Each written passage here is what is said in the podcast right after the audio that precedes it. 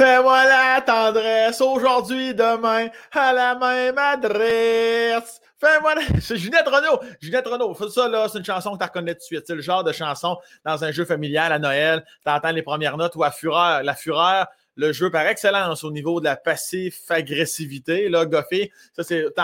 C'est Ginette Renault. Fais-moi la tendresse. Qui reste une tune vraiment belle, vraiment cute, qui, je crois, quand même, comme trame de fond, on pourrait là, résumer ça en faux mouet. Vois-tu, là, je viens de t'enlever un petit peu de magie de cette chanson-là. Peut-être peut que je me trompe. Je n'ai pas étudié non plus les paroles là, nécessairement de fond en comble. Mais je sais que c'est Fais-moi la tendresse. C'est Fais-moi la tendresse aujourd'hui et demain à la même adresse. Il y a un fond d'amour à la même adresse, ce qui veut donc dire, tu vas pas là euh, fourrailler là, gauche-droite, nord-sud. Tu restes en même place, tu restes avec la même personne. C'est aujourd'hui puis demain. J'en déduis donc que c'est pas juste, mettons, dimanche, lundi. Tu je sens dans la chanson que c'est chaque jour, mais ça veut quand même dire, je pense, fondamentalement, c'est comme, tu sais, Chris, tu, tu vas, tu vas, il y aura, des choses, des choses sages, il y aura. C'est ça que je cherchais c'est des termes de techniques, là. C'est choses. C'est quand même violent comme terme. Mais en même temps, on est sur un espace casse avec son Sam. Tu t'attends à quoi? non, mais ça, c'est, ça, ça, sonne, ça sonne sévère. Mais c'est l'important, c'est le consentement. C'est ça l'important. C'est fais-moi la tendresse, ça prouve. Quand quelqu'un, tu dis ça à quelqu'un, fais-moi la tendresse, ça veut dire que oui, ça, tout, tout est beau. Du, du consentage de Flic flouk. Mais voilà, c'est juste que Ginette, elle a sa grande crise de voix merveilleuse, puis son miel un petit peu là, dans l'aura de l'écriture, elle te beau. Moi, là, c'est la seule chose que tu retiens maintenant, fais-moi la tendresse. Ah oui, c'est la tonne, là, les gens qu'il faut, puis des choses avec amour.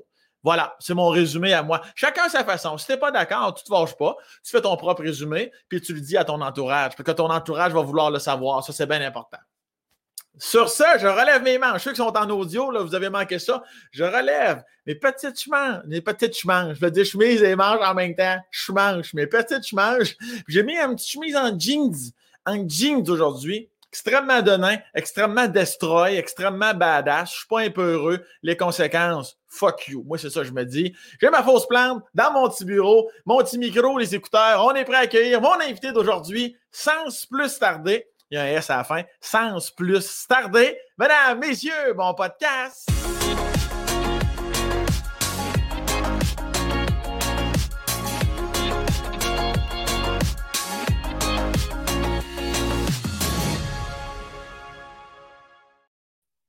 Annie Soleil? Salut Sam! Je t'ai pas trop enlevé la magie de la chanson de Ginette toujours? Hey, non, pas, tout. Mais moi, j'étais pas ça comme toi. Moi, je pensais qu'elle disait à son chum, là, Carlos, euh, hey, là, Carlos, là, maintenant que nos corps ne collaborent plus, fais-moi la tendresse parce que du fourroyage, il n'y en a plus. On connaît ça de même. Jaillit pas ça. Ah, ben, j'avoue que ça aurait de l'allure parce que hein? là, tu viens de contrecarrer mes plans. Je le sais. C'est un calice de Ben oui, fais-moi ça fort. Fais-moi là, ben oui, si, calvaire. J'aurais envie de t'ostiner, mais on dirait que tu m'as convaincu en Fais-moi la tendresse aujourd'hui. Ben oui. Ça, OK, ça veut dire au lieu, c'est ça. Au lieu de rentre-moi dedans comme il faut, enlève-moi les nœuds dans les épaules. C'est ça que ça veut dire. C'est ça. Ouais. Ah, ben, sac à marde. Ça, c'est noté. Bon, ben, écoute, on, on pourrait arrêter. On va quand même poursuivre le podcast, là, même si ben déjà là, je trouve qu'on en a faire énormément. Tu voulais briser ma magie, moi je t'ai brisé la tienne. Et voilà. un à un, la, la joute a commencé. Annie Soleil Proto, animatrice, euh, chroniqueuse, puis envoyée donc. Chroniqueuse, est-ce qu'on dit ça ou tu, tu, dis juste animatrice pour les gens qui ne te connaissent pas, peut-être? Écoute, tu dis ça comme tu veux. Euh, moi, j'anime. Il y a des affaires sur lesquelles je suis animatrice. Il y a des affaires sur lesquelles euh, c'est des chroniques que je fais. Fait que c'était bien correct, mon beau garçon. Parfait. Excellent. Beau, en plus, tu me complimentes. Sacrement que ça va bien, ce podcast-là. Annie Soleil, tu es une fille euh, non seulement de Montréal, mais plus précisément de Hochelaga, je me trompe pas? Tu te trompes pas. Hochelaga, t'en parles ça. Tu fais penser à moi avec mon Laurier Station. On dirait que Hochelaga, Maisonneuve, on le sait. Tu dis-tu Maisonneuve? Il y en a qui disent juste Hochelaga. Moi, je dis juste Hochelaga, sauf que dans les faits, c'est euh, Hochelaga annexé à Maisonneuve. Fait que ça marche ensemble, mais tu sais, Hochelaga, je pense que tout le monde comprend c'est quoi, puis je le sais comment je suis fatigante avec ça, comment je suis fière de mes racines, puis que j'en parle tout le temps. Mais, qu'est-ce que tu veux que je te dise, moi, c'est mon monde. J'ai jamais été capable de le quitter, cet univers-là. Je suis bien là, puis je suis super attachée à mes racines, et c'est pour ça que je deviens bien gossante avec ça. J'aime ça. En plus, tu dis Hochelaga. Moi, je dis Hochelaga avec un espèce de manque de canine. Toi, tu dis, toi, est-ce que tu découpes toujours le Hochelaga? Hey, je pense que oui. Mais je ne Ah sais ouais? pas ça vient d'où. Ça doit venir d'Hochelaga, j'imagine. les, les gens, les gens d'Hochelaga disent, disent Hochelaga. C'est ça, c'est ça qu'on vrais, les vrais, c'est ça qu'on dit, ouais. Puis là, t'as jamais, tu n'as jamais quitté cet arrondissement. Jamais. Puis écoute, j'ai essayé, là. C'est arrivé des fois où, tu sais, mettons, euh, fin d'adolescence, début d'âge adulte, tu veux te rebeller puis prendre un appartement. Puis là, tu regardes Ouais. un peu partout. Puis finalement, c'est trop cher. Fait que tu restes chez vous avec tes parents. Mais euh, les fois où ça aurait été possible, ben j'ai jamais été capable. À la dernière minute, je choquais les offres d'achat que je faisais, je choquais les appartements que je voulais louer parce que j'avais peur de sortir de là, je pense. C'est tellement mon monde, je suis tellement bien là. Je connais tous mes voisins par leur nom depuis que je suis petite, puis il y en a beaucoup que c'est encore les mêmes. Puis non seulement j'ai jamais sorti du quartier, ça, mais j'ai jamais sorti de ma maison d'enfance. C'est assez Hein? pas à ton goût, ça. Pour... T'es encore dans la maison de ton enfance? Oui, oui, oui. Puis je, je le sais là, que ça a l'air vraiment cinglé. Ben non. Mais Non, mais c'est- c'est cu- c'est cute au bout. oui, puis c'est drôle parce que, tu sais, puis évidemment, j'habite pas avec mes parents, là, sauf que Ben ouais. mes parents se sont séparés quand j'étais petite. Fait que mon père est parti euh, quand j'avais, je sais pas, mettons 6-7 ans. Par la suite, ma mère est partie de la maison quand j'avais peut-être 20 ans. Puis moi, je suis toujours restée dans la maison. Puis là, ben, il y a eu des, des chums puis des ex à travers ça qui, eux aussi, sont toutes partis de la maison. Fait que ce qui reste dans cette maison-là, c'est moi. Puis je, Wow. je suis vraiment pas capable de sortir de là. Puis je te le dis, là, j'ai essayé, là. Sauf que ça se peut juste pas. C'est- moi. Ça, c'est de l'attachement, c'est un asti Ouais. de chaud. Mais là, tu dis que ta mère a quitté à 20 ans. Tu dis qu'à 20 ans, tu as racheté la- la maison familiale? Je viens juste de la racheter là. Tu as juste la racheter. Mais c'est juste qu'elle elle restait au nom de ta mère, c'est quoi? Elle est à mon père, la maison. Elle est Puis, à ton euh, père. ouais, puis l'entente de divorce, c'était que maman puis moi, on pouvait rester dans la maison. Puis euh, lui, ben, il s'était pris un petit logement, là, un petit 3,5 sur la rue Hochelaga. Fait que euh, nous, ben, le deal, c'était ça. Donc, ça fait que je suis toujours restée super attachée à mes racines. Puis je pense que... Elle m'a de faire de la psychopop à deux scènes, OK? je pense que parce que dans ma vie, l'affaire stable, c'était la maison, puis c'était mes grands-parents qui restaient quatre portes à côté. Uh-huh. Je pense que ça fait en sorte que, vu que c'était la seule affaire, tu sais, où c'était pas rock and roll, ou, tu sais, parce que mon enfance a été Ouais. euh, tu sais, très belle dans plein d'affaires, mais il y a eu un paquet de tempêtes puis de guerres nucléaires à travers ça. Fait que ça a fait que moi, mon attachement, puis ce qui était beau, c'était ça. C'était cette maison-là, puis mes grands-parents à côté. Fait que j'ai collé là. C'est ça. J'ai chassé tout le monde, puis moi, j'ai collé là. C'était, c'était ton petit repère, ton petit Ouais. bunker, là. Ouais. Chris, c'est cute, ça. Puis ton père, pourquoi ton père est pas resté avec toi, mettons? Il, il- il laisse la maison à son nom, mais il quitte parce qu'il voulait pas nécessairement avoir une petite fille à sa charge parce qu'il travaillait trop, peut-être, dans le sens que les hommes de cette génération-là, souvent, c'était ça?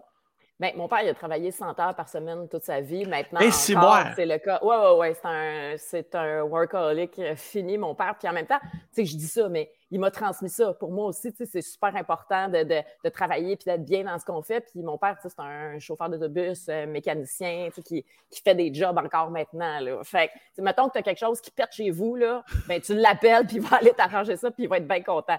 Fait que, euh, il a toujours travaillé énormément. Puis moi, j'ai jamais connu la pauvreté, là, sauf que lui, il a grandi dans la grande pauvreté. Fait que je pense Mhm. que c'est pour ça. Fait que le fait de nous laisser maman puis moi dans la maison, c'est parce que, ben, comme je te dis, c'était ça, l'entente entre les deux, puis ça faisait en sorte que ça, ça servait comme de pension alimentaire, si tu veux. Fait que, eh, mon Dieu, hey, on, on remonte aux affaires de, de- de début des séparations des années 90. tu sais. Ben, c'est- les gens ne savaient pas vraiment comment se séparer, mais pour nous autres, ça s'est passé comme ça. Fait que, oui, il y a eu des bouts vraiment très rough, sauf que euh, la maison, garde, ça a fait que je l'aime puis que je suis pognée là encore. Je comprends. Puis quand tu dis les bouts rough, c'était. Ben oui, c'était entre ta mère et ton père, mais en même temps, j'imagine que ça a somme toute bien été comme séparation, puisqu'il accepte de quand même laisser son ex puis sa fille dans, sa, dans, dans la maison à son nom. J'imagine que ça s'est bien terminé entre les deux. Peut-être que je me trompe? Écoute, euh, ça, ça a été vraiment, là, tu sais, quand je te parle de guerre nucléaire, c'est vrai. C'est parti. Oui, c'est ça. Ça a été ça longtemps, sauf que, euh, tu sais, bon, à un moment donné, tout le monde évolue dans la vie. Puis, pour vrai, moi, je pense qu'à cette époque-là, c'était rare encore. Là, ça recommençait les gens à se séparer là, plus massivement comme ce qu'on voit maintenant.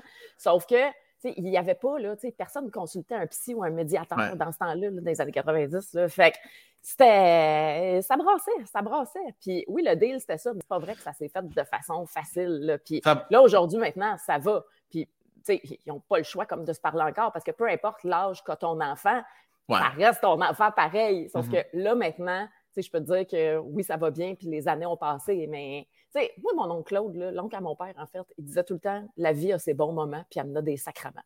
Bien, il en a eu des sacrements, mais là, on est dans un bon moment.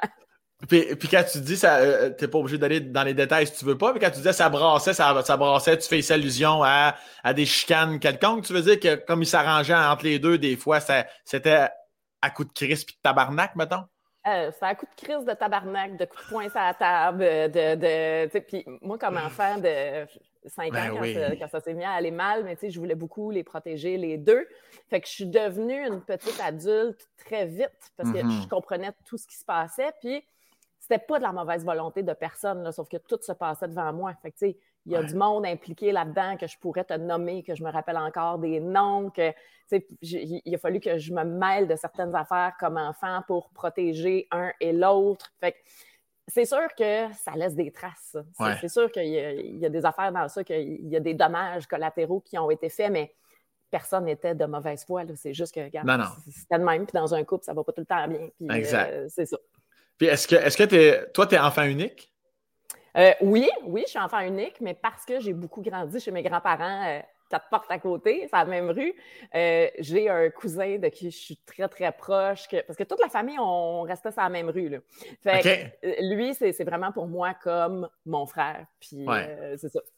mais officiellement, oui, enfant unique. Ben, c'est quand même, ça rajoute un peu de lourdeur, ça, de comme vouloir supporter ses parents qui ne s'entendent pas. Comme tu dis, tu deviens adulte vite sur un. parce que là, tu as, quel âge à ce moment-là? Tu as, 7 ans, 6 ans? Là, euh, je te dirais, la période, là, ça, commence quand j'ai 5 ans, là, où ça eh, passe euh, moins temps, là, puis où j'essaye de, de, protéger un pilote, puis où je, je, j'invente des affaires même pour les protéger. Puis je. Tu sais, quand t'es petit, là, tu, ce que tu veux, là, c'est que tes parents soient ensemble puis que ça aille bien. Puis là, mm-hmm. ce que tu réalises plus tard, c'est que c'est pas nécessairement que tes parents soient ensemble qui soit la meilleure affaire. C'est juste qu'ils soient heureux, que ce soit ensemble ou séparément. Mm-hmm. là, maintenant, je suis contente parce que ma mère s'est fait un chum il y a plusieurs années déjà. Mon père est avec une fille formidable que j'adore. Fait mais pour en arriver à ça, là, pas tout le temps été facile, ça n'a pas tout le temps été beau.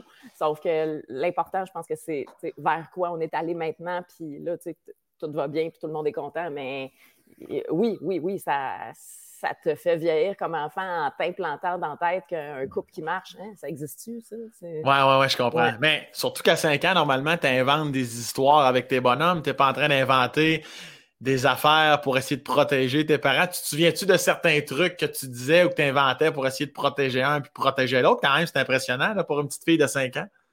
Oui, oui, oui. Il y, a des affaires dont je me rappelle euh, très précisément. Là, euh, je pense que par respect pour mes parents, il y a des affaires que j'aime mieux moins nommer aujourd'hui. Oui, oui, oui. On, l'a on l'a fait beaucoup euh, quand je suis entrée dans l'adolescence. Puis là, que je leur en ai fait voir de toutes les couleurs à ce moment-là? Sauf que, fait que, tu sais, notre linge sale, je te dirais, il est lavé, mais il y a des affaires où, tu sais, pour protéger ma mère, ben, je disais comme Ah oui, oui, ben moi j'étais avec papa puis on est allé à telle place. Mais non, c'était pas ça. C'était pas, C'était pas ça qu'il faisait. Fait que c'est ça. Puis le, reste en dehors du nid familial, comment ça se passe au niveau euh, des amis à l'école, au primaire, comment, quel, genre de petite fille que t'es? Hey, moi, j'étais la chef de la gang de la ruelle. c'est drôle. La ruelle. Oui, oui, moi, j'étais chef de gang de ruelle. puis, j'ai vraiment toujours aimé le monde, moi. Puis, même quand j'étais petite, j'avais la chance d'avoir des petites balançoires vraiment cheap là, dans ma cour, mais ça faisait que j'avais beaucoup d'amis. Puis là, je réalise aujourd'hui que parce que j'avais des balançoires. j'ai toujours aimé le monde. Fait que j'avais toujours comme, tu sais, une ou deux amis qui venaient la fin de semaine. Puis euh, je, c'est ça. c'était cool. Ça, ce, volet-là d'amitié, il était cool. Puis, euh, à un moment donné, ben là, rendu euh, plus tard, là, quand ça a été le temps de passer au secondaire, Là, je me suis dit, parce que, tu sais, au primaire, j'étais très bonne à l'école. J'écoutais pas, mais j'étais très bonne. C'était facile pour moi. Fait là, il est arrivé quelqu'un dans mon école, une nouvelle, qu'elle a décidé que ça n'avait pas d'allure que moi je sois bonne à l'école, puis que là, il fallait pas que le monde m'aime, il fallait pas que le monde me parle. Puis oh, ça, a été. Euh, ouais. Mais rendu au secondaire, là, je me suis dit, OK, je ne le montrerai pas trop, là, que, que je suis bonne et que c'est facile. Fait que là, là, moi, je vais être la fille de party. Puis je suis vraiment partie avec cette idée-là dans la tête. Puis parce qu'il y a eu tout le côté là, de là, je voulais là, me libérer, puis m'affranchir. Puis fait que là, je suis partie sur des années de party solides qui ont duré de 13 à. Ça a commencé à 13 ans, moi, mes années de bar, là, de vrai bar d'adulte où j'avais pas d'affaires. Oui, oui, ça, ça a commencé à 13 ans. Puis ça a duré euh, plusieurs années, là, comme un bon 10 ans facile. Là, aujourd'hui, euh, tu as l'air d'avoir 22 ans. À 13 ans, tu dois avoir l'air d'avoir 6 ans, Calvaire. Comment tu, faisais, comment tu faisais pour rentrer dans les bars? Euh, je fréquentais du monde que, que, certains te diraient infréquentable. Fait que c'était facile pour moi de. Puis je me tenais avec du monde plus vieux aussi. Fait que c'était facile d'avoir des accès dans les bars, c'était facile d'avoir. Puis je recommande pas ça à personne. OK? Moi, j'ai aucun regret sur ce que j'ai fait. Moi, j'avais besoin de ça à ce moment-là de ma vie, d'être sur le party. Sauf que, euh, puis, puis, je te le dis, là, ma mère, elle capotait. Sauf que, euh, moi, je, suis contente de l'avoir vécu parce que, je veux dire, regarde, moi, une crise de la quarantaine, je pense que je c'est pas quelque chose que je vais connaître. Là, mes années de party sont faites. Puis oui, il y a des fois où j'aurais le goût de revenir à ça, où je suis comme, hey, me semble, j'aurais le goût là, de faire la fête, j'aurais le goût de sortir, j'aurais le goût de danser sur un speaker dans un club. Mais, euh, tu sais, je, peux le faire encore à l'occasion, sauf que les années intenses, là, ou même au secondaire, je sortais six soirs par semaine, j'allais dans des after hours, puis j'avais pas d'affaires à être là.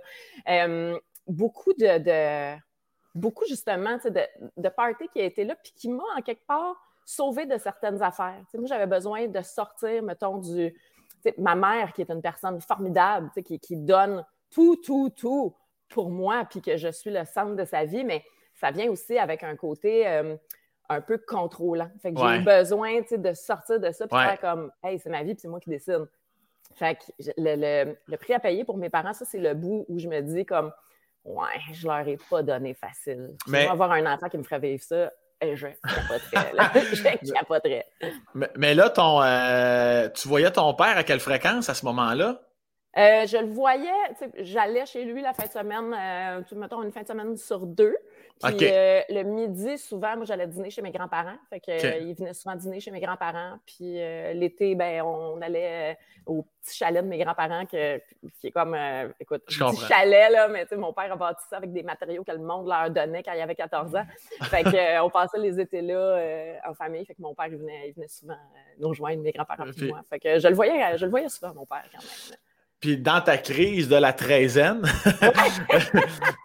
ça se passe comment? Là? Tu parles de six soirs par semaine. Là, on, on, est-tu déjà dans la bière, la drogue, puis toutes ces calices d'affaires-là? Puis de, on n'est quand même pas dans, dans le monde de fugueuse, coudon? comment, Décris-moi ça un peu. La crise, quand même, 13 ans, Hochelaga, uh-huh. euh, c'est toute une équation. Là. Euh, oui, oui, oui, ça, ça, a été toute une équation, sauf que. Euh, oui, j'ai beaucoup expérimenté, là. Fait que oui, tout ça, ça a fait partie de ma vie. Sauf que euh, j'ai toujours su, moi, ce que je voulais faire dans la vie. J'ai tout le temps su que mon rêve, c'était d'être animatrice. Puis Tout le monde autour de moi me disait ben voyons donc, tu connais pas personne dans ce milieu-là. On vient d'un milieu ouvrier, on vient de Chalaga, tu vas jamais réussir. Puis écoute, la phrase, là, c'était là, tu vas être sur l'aide sociale toute ta vie. Puis, tu sais, c'était vraiment ça. Puis moi, je l'ai pris à l'envers. Je, je l'ai pris en me disant comme Ah ouais, tu penses que je réussirai pas? Check bien ça. fait ça a fait que ça m'a amené une grande persévérance. Puis que, que je tiens aussi, je pense que c'est dans mon ADN, là, ça vient de la, famille, là, ça, de vouloir à tout prix euh, réussir puis sortir des contextes moins faciles qu'on a connus. Mais sinon, euh, fait, en ayant ça en tête tout le temps, que moi, je voulais faire ça puis que j'allais réussir coûte que coûte, ça a fait que je le savais en quelque part qu'il y aurait comme une, espèce d'issue à ces années-là de, de débauche.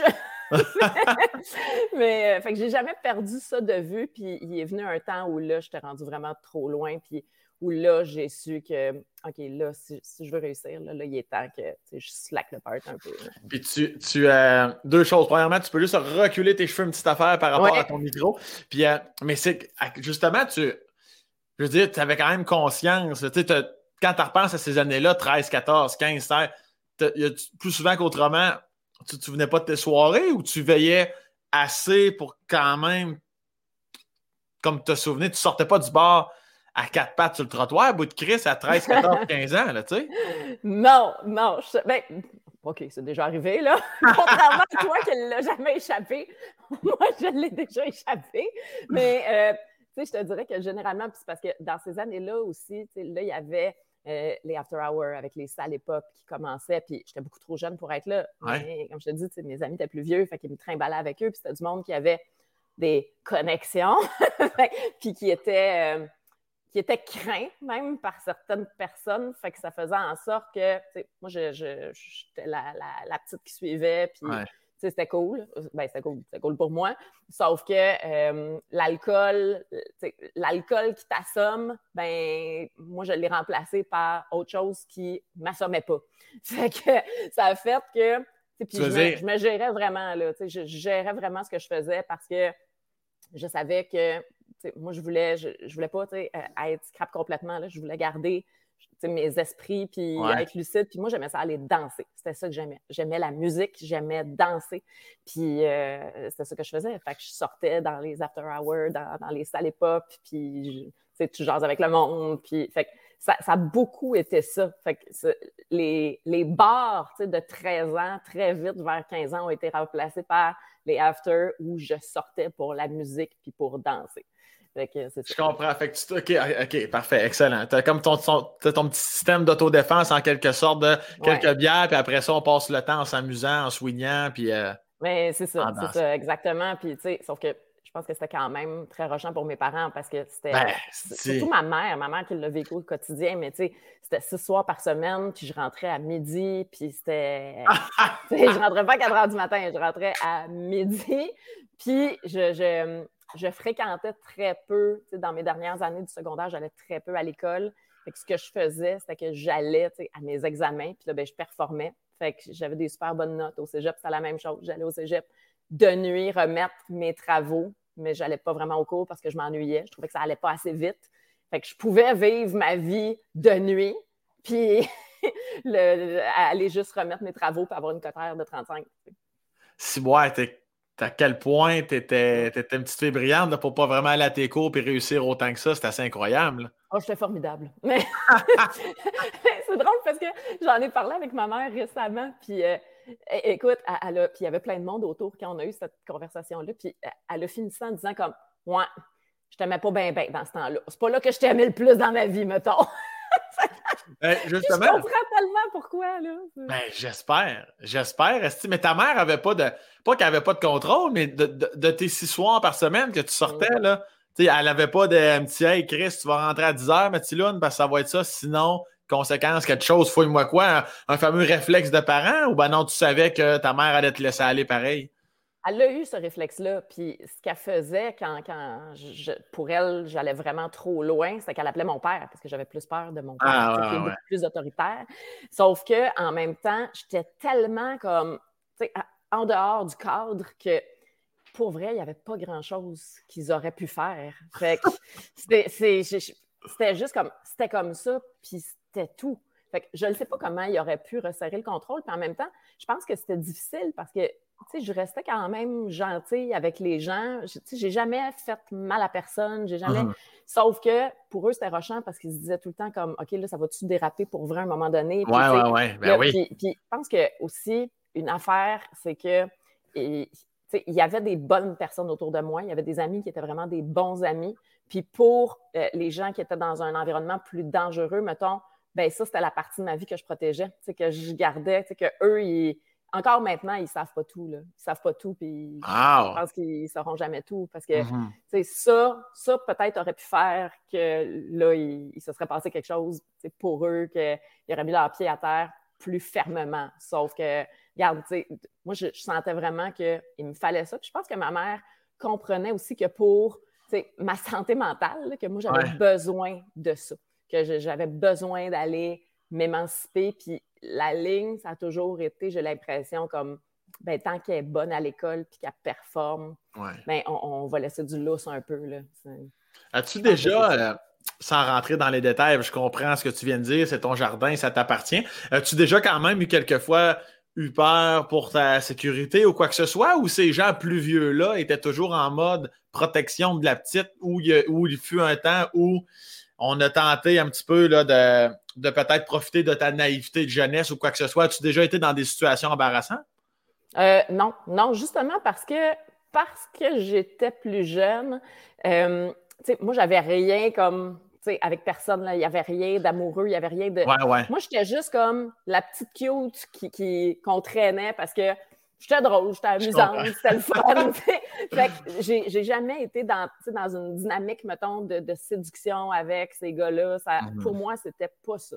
Je comprends. Fait que je pense que ça m'a aussi protégé en quelque part. Puis c'était du monde tellement. Euh, tu sais, avec moi, il était cool. Sauf que mm-hmm. quand on arrivait quelque part, ben, je, je le savais que ça venait avec moi, je voyais ça comme du respect à l'époque. Aujourd'hui, je te dirais, je vois, je vois ça plus comme de la crainte, peut-être. Sauf que, moi, j'ai jamais, jamais eu peur. J'ai toujours été euh, protégée dans tout ça, sauf que je le sais qu'il y a des bouts que si, si mes parents savaient qu'ils feraient comme Ah, tabarnak. C'était ça, là. C'était ça. Fait que non, il, puis, tu sais, comme, comme pour moi, ça a bien viré. Puis j'ai toujours su là, que pour moi, ça serait correct. Ouais, ouais. c'est ça. J'ai peut-être été chanceuse en quelque part, mais je n'étais pas niaiseuse non plus. c'est ça.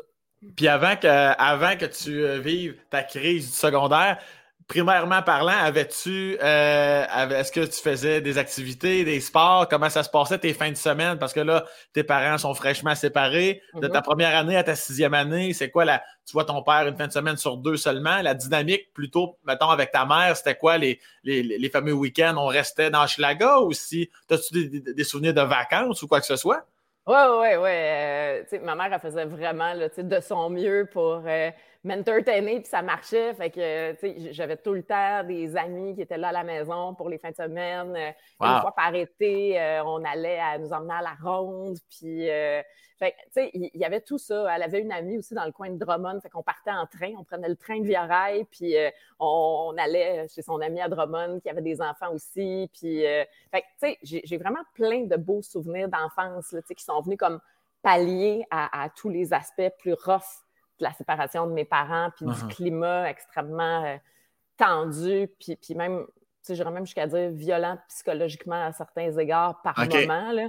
Sauf que, tu sais, puis avec mon père, c'était la même chose. Il m'emmenait en camping avec euh, nos amis euh, une semaine dans l'été, puis au chalet de mes grands-parents. Moi, j'étais très bien avec mes grands-parents parce que eux, c'était un couple qui pour moi, était très amoureux. Puis mon grand-père était super ah. malade. Il y a eu un diagnostic de cancer du poumon quand j'avais comme quatre ans, puis euh, les médecins lui donnaient trois mois à vivre. Puis moi, mon grand-père, ça a été comme un des très grands amours de ma vie. Uh-huh. Puis ça, le, fait qu'on lui donnait trois mois à vivre, j'étais trop petite pour le comprendre, mais il a signé un protocole expérimental, puis finalement, il a vécu 13 ans.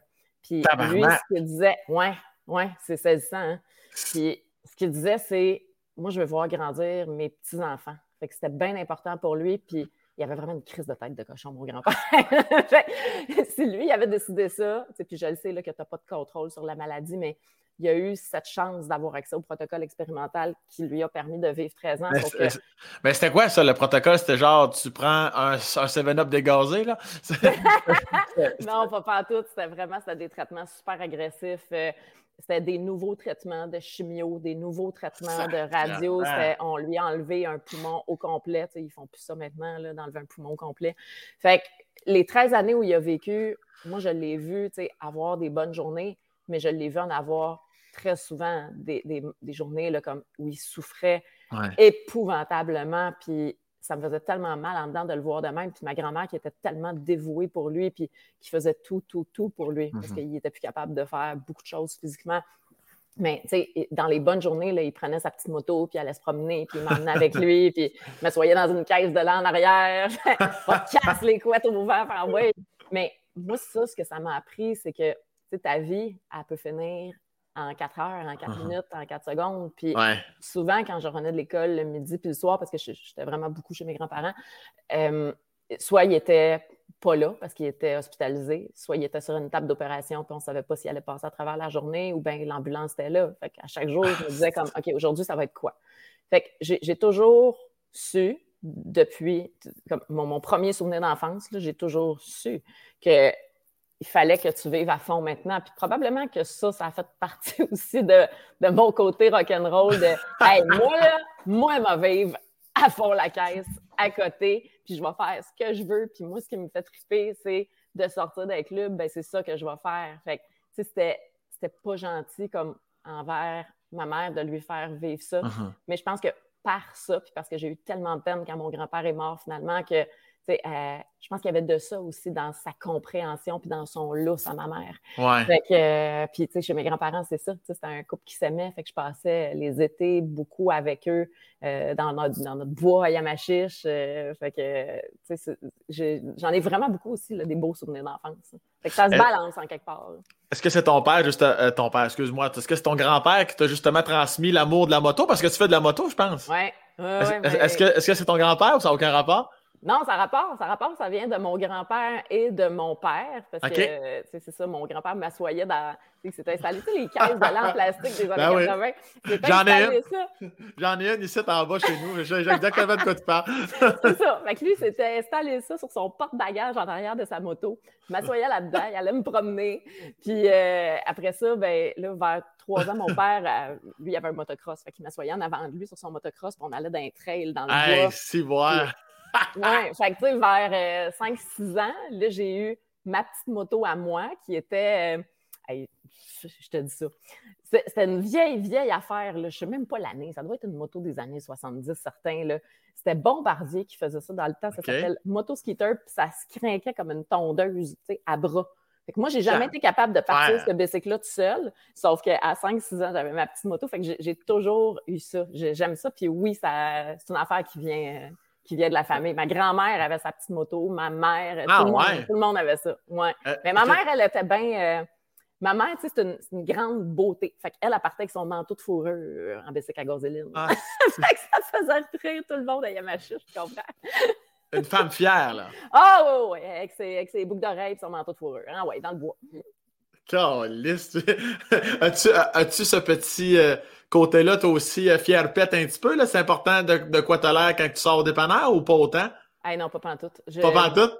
Non, j'ai longtemps été euh, très préoccupée par l'esthétique des choses puis la beauté physique, au point où ça m'a rendu malade même à un moment donné dans l'adolescence. Oh, shit, OK. Ouais, ouais, vraiment. Mais puis c'est vraiment pas la faute de personne. Moi, mm-hmm. j'étais petite, puis j'aimais beaucoup lire les magazines, puis je, ouais j'étais fascinée par la beauté de certaines filles que j'admirais, puis je me disais, j'aimerais ça être belle comme ça. Puis il était beaucoup question de beauté aussi chez moi, parce que toute la famille à ma mère sont toutes super belles. La, mère de ma mère était belle, les sœurs de ma mère. Fait qu'il était beaucoup question de beauté. Fait que, puis ma mère, par la, force des choses, puis dans ce qu'elle vivait dans son couple, avait tendance à se comparer avec les autres femmes. Sauf que sais, quand tu es petit, puis je, tiens vraiment à le dire, c'est pas la faute de personne. Là, les mm-hmm. gens, à ce moment-là, n'étaient pas conscients, je pense, que tout ce que tu dis devant un enfant, un enfant, c'est une éponge. Moi, je retenais que c'était important, la, mm-hmm. la, beauté physique. Puis euh, quand je te dis ça m'a rendu malade, c'est parce qu'à un moment donné, je, je, je, me suis mise comme à juste pas manger. Puis ça aussi, je pense que c'était comme une prise de contrôle de mon corps. Ça a commencé dans les, dans les années aussi où j'étais bien sur le party. Là.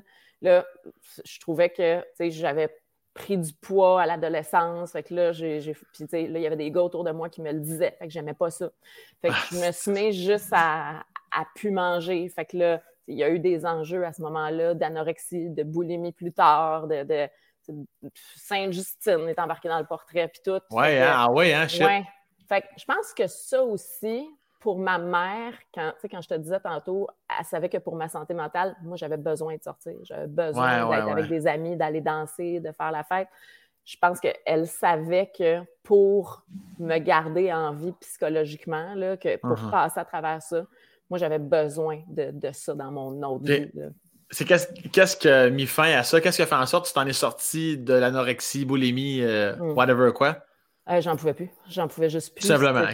Oui, oui, oui. Écoute, je prenais des cours de danse, euh, des cours de danse hip-hop à l'époque, puis j'adorais ça. Puis il y a des soirs où, parce que j'avais des, crises de boulimie euh, intenses, ou parce que justement, ça faisait une semaine que je mangeais pas, que j'étais juste pas capable d'y aller. Fait que je restais, je restais chez nous, puis je sortais pas, puis je. Fait que ça, là, le, les espèces de passes d'isolement que ça amène, puis de jamais être bien dans ton corps, puis de juste être dans une obsession, de connaître le nombre de calories, puis de grammes de gras, puis de glucides de chaque aliment, c'est pas normal. C'est vraiment mm-hmm. malsain d'être dans l'obsession. Puis j'avais tellement ça tout le temps dans ma tête, sauf quand je sortais puis que j'étais sur le party avec mes amis. Ben oui. Que à un moment donné, je, me suis levée, puis là, je, je savais que c'était plus possible. Fait que je suis allée chercher de l'aide. Puis encore là, tu as beau dire, je vais aller chercher de l'aide, ça ne veut pas dire que ton corps va réagir bien tout de suite, que ta tête va, va l'intégrer, ce qu'il faut que tu fasses. Fait que finalement, ben, ça a été euh, sur euh, plusieurs mois, années même, un gros travail là, euh, pour sortir de ça puis casser l'obsession. Fait que, maintenant, là, moi, il n'y a personne qui va me dire comme Hey, euh, t'as le petit bras mou, hein? Ah ouais? Ben, toi, t'es out de ma vie si tu me dis ouais, même, parce que jamais je vais rembarquer dans uh-huh. quelque chose comme ça, puis, puis jamais je vais regarder comme le, le, le, nombre de grammes de gras sur une, un endo d'aliments. Ouais.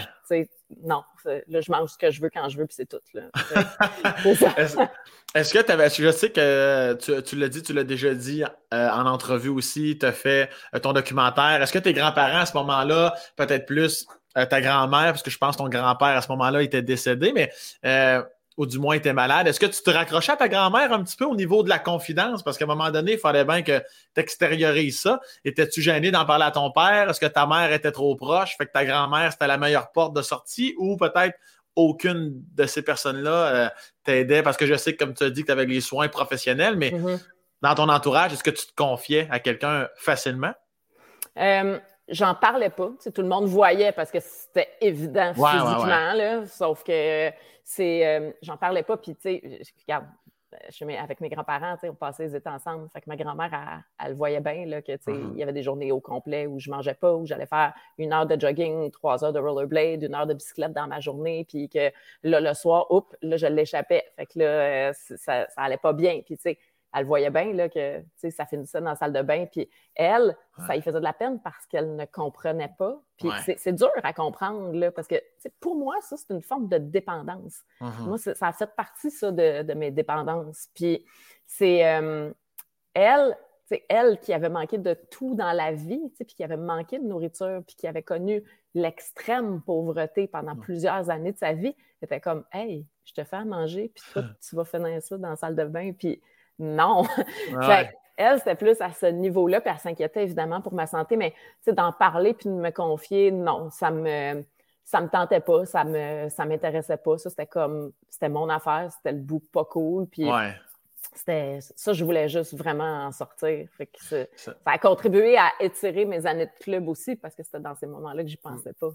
Ouais, ouais, ouais, ouais, cette fameuse euh, exutoire, dans le fond, de, mettre sa vie sur pause, de mettre ça sur la glace. Puis ça, a été quoi ta. Est-ce que ça a été ça, comme tu as comme dit, comme parmi tes dépendances? Est-ce que ça a été ta plus grosse dépendance, ces moments-là? As-tu déjà été euh, dans l'excès par rapport à autre chose ou ben non? Hein? Moi, je suis une personne excessive en à peu près tout. je, pense, que ça, ça vient justement aussi. Hey, mon Dieu, là, j'ai l'impression d'être en thérapie, Sam. Mais je pense que parce que justement, j'ai tellement vu que la vie peut finir de même avec la maladie de mon grand-père que moi, c'est comme, OK, là, je triple là-dessus, ben c'est ça, puis c'est ça, là, comme à fond. Fait que euh, j'ai jamais rien fait à moitié. Puis c'est important pour moi, tu sais, de. Tu sais, quand je travaille, je travaille beaucoup. Puis c'est, je suis très perfectionniste, puis je suis hyper travaillante. Je suis pas la personne la plus disciplinée, sauf que je suis incapable de botcher quoi que ce uh-huh. soit. Fait que dans mes dépendances, euh, ça, le, le, les troubles alimentaires, ça a été là où je suis allée le plus creux. Le uh-huh. reste, je le gérais. Ça, je n'étais pas capable de le gérer. Ça m'échappait complètement. C'était plus fort que moi. Je n'étais pas capable d'être en contrôle, mais le reste, oui. Mais tu pouvais pas manger, mettons, sur une semaine, là, mm-hmm. sur sept jours, combien de jours là-dedans que tu pouvais ne pas manger? Euh, au début, les premiers mois, années, euh, ça, c'était facile. C'était facile, puis j'ai ah, compris vite. Ouais.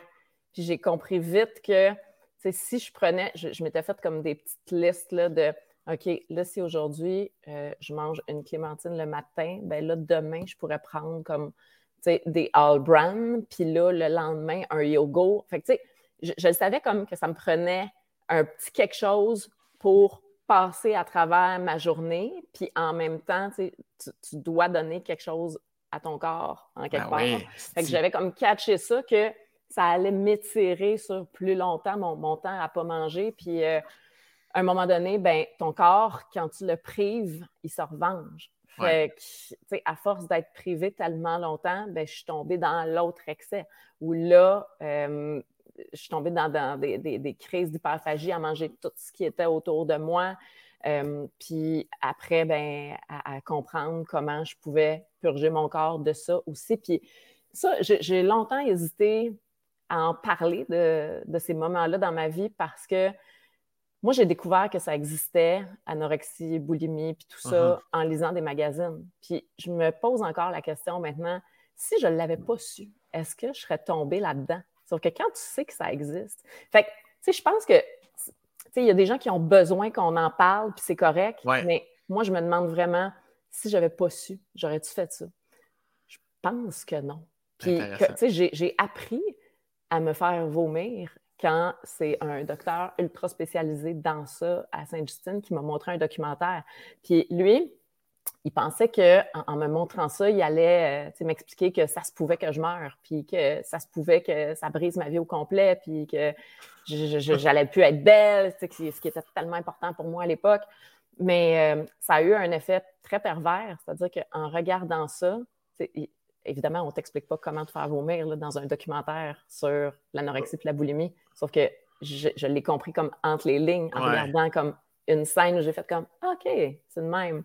Fait que je l'ai appris comme ça.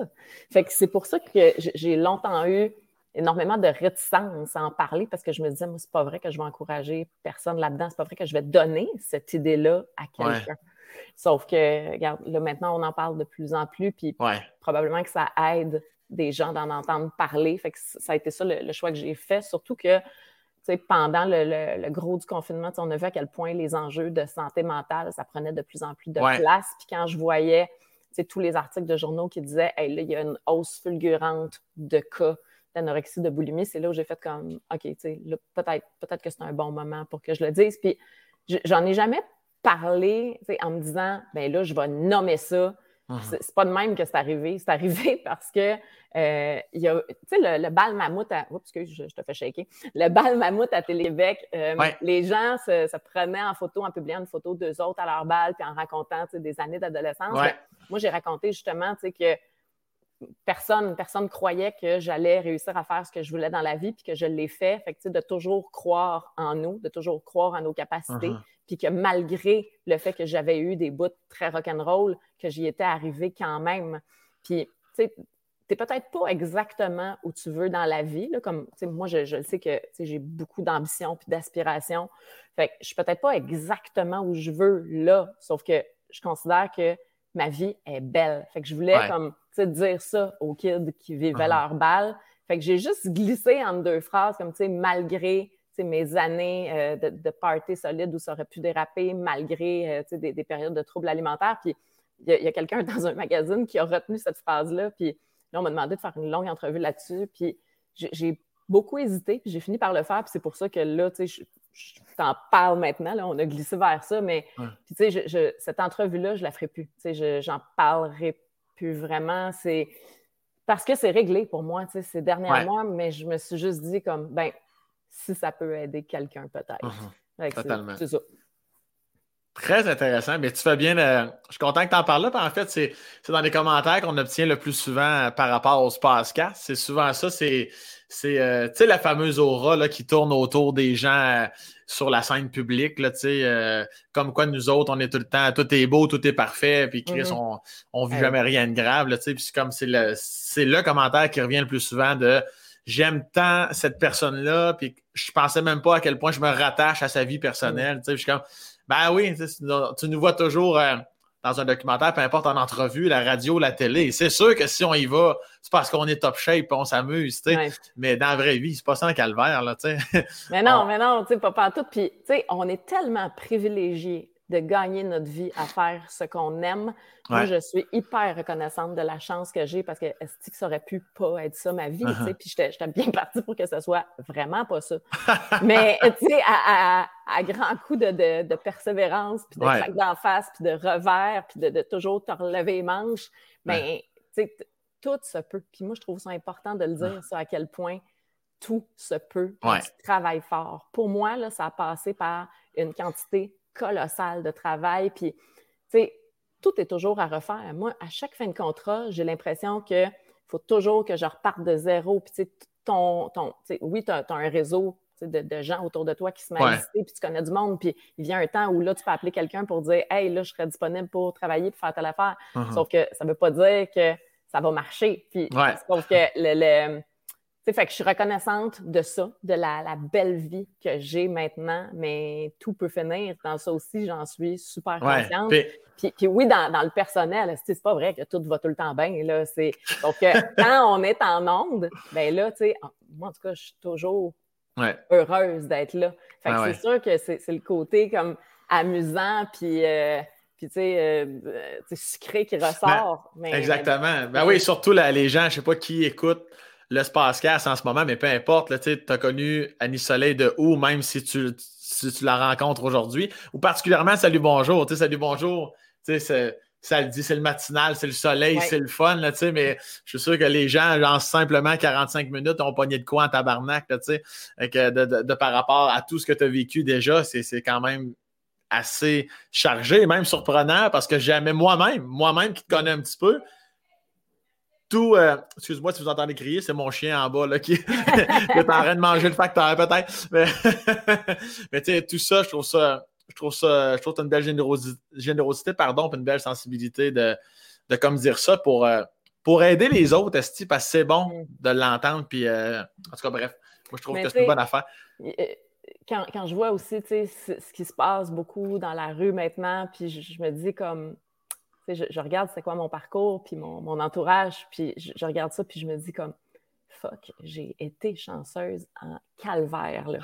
Parce que, tu sais, ça aurait pu, ça aurait tellement pu déraper encore plus, là. Ça, écoute, fait que je, regarde ça, puis là aussi, je me dis, tu sais, je, puis je le comprends pourquoi, pour plein de kids, ça finit comme ça. Je le comprends tellement, là.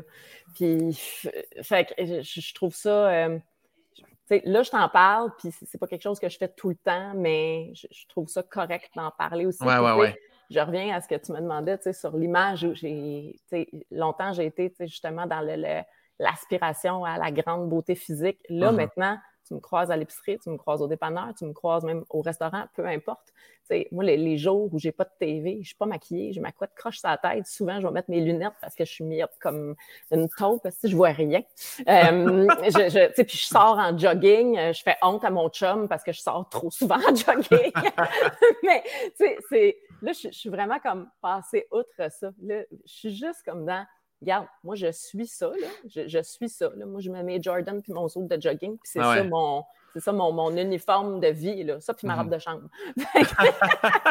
fait que, tu sais, d'avoir réussi à, casser ça, uh-huh. je suis vraiment heureuse d'avoir pu le faire parce qu'il y a plein de gens qui, qui restent pognés là-dedans toute leur vie, puis c'est ouais. à vivre. Parce qu'il y en a des gens, tu sais, Hochelaga, tu sais, moi, je vis dans Hochelaga aussi, tu sais, puis... Euh, c'est comme cliché Hochelaga à Montréal. Ah oui, Hochelaga, il y a comme les fameux personnages, les gens, la santé mentale. Il y a des choses que tu vois quotidiennement sur le trottoir, dans les autobus. Tu vois des gens qui calissent, qui l'ont pas facile, puis tout ça.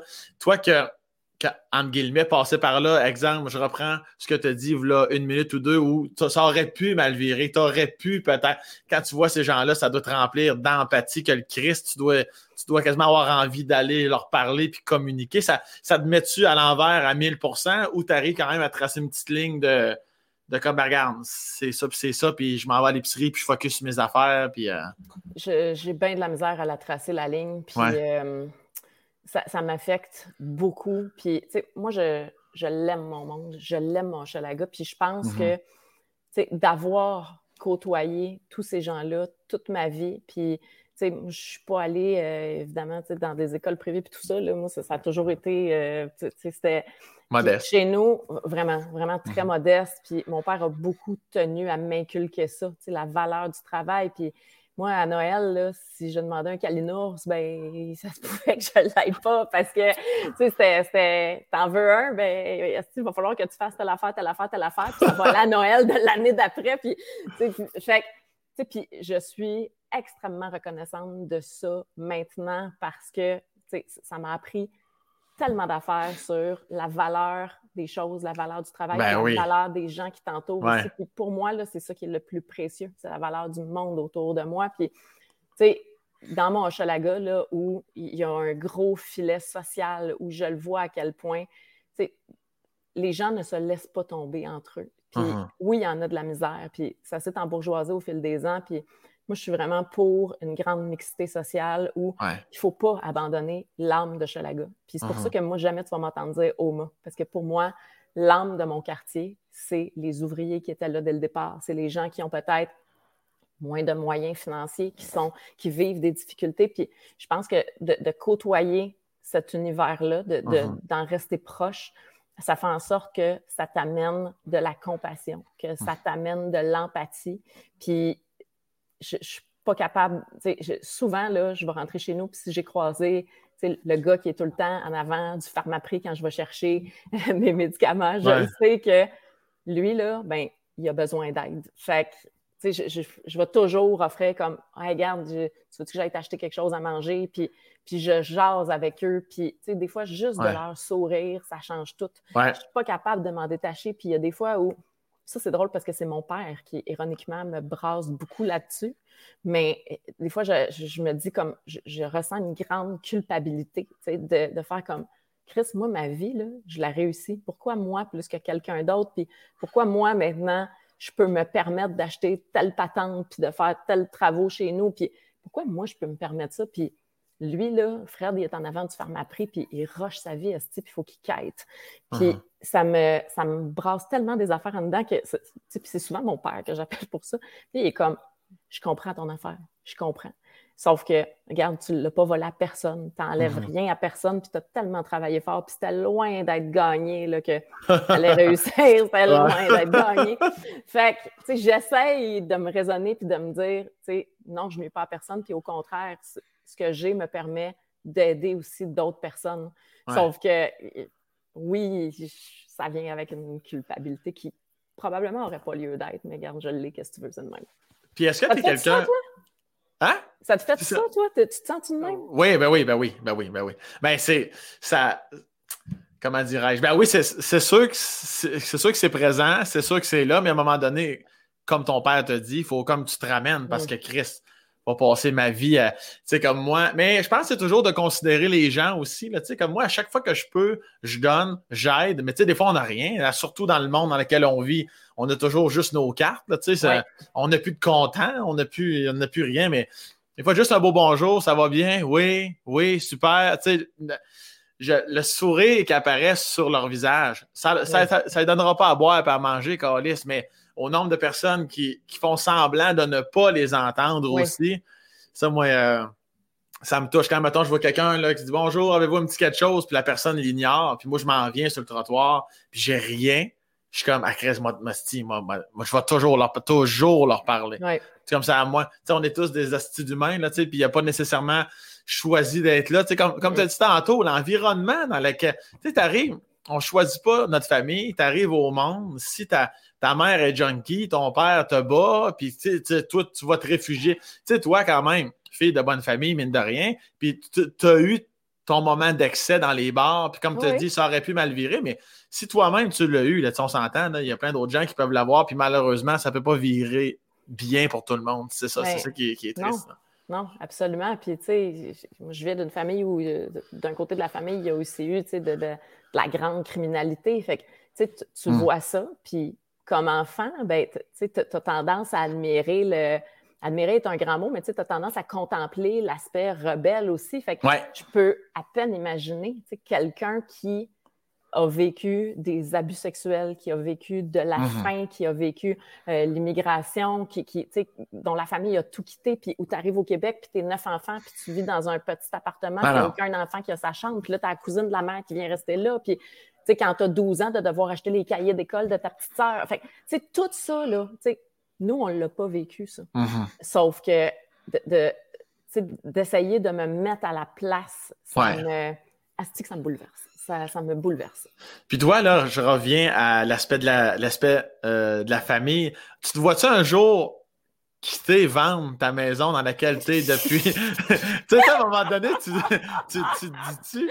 Non, mais Chris, à un moment donné, tu. Tu sais, toi, c'est, c'est, c'est pas envisageable une calice de scène. Tu es là depuis le jour 1. Tu sais, à un moment donné. C'est fou, Sam!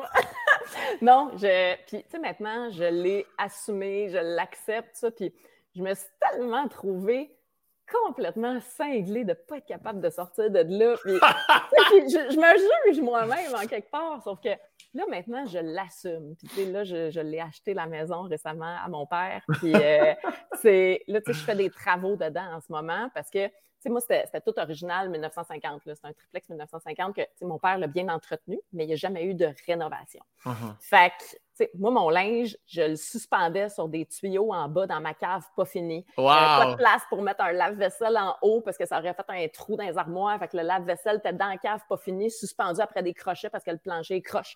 Ma salle de bain, c'était grand elle, de même.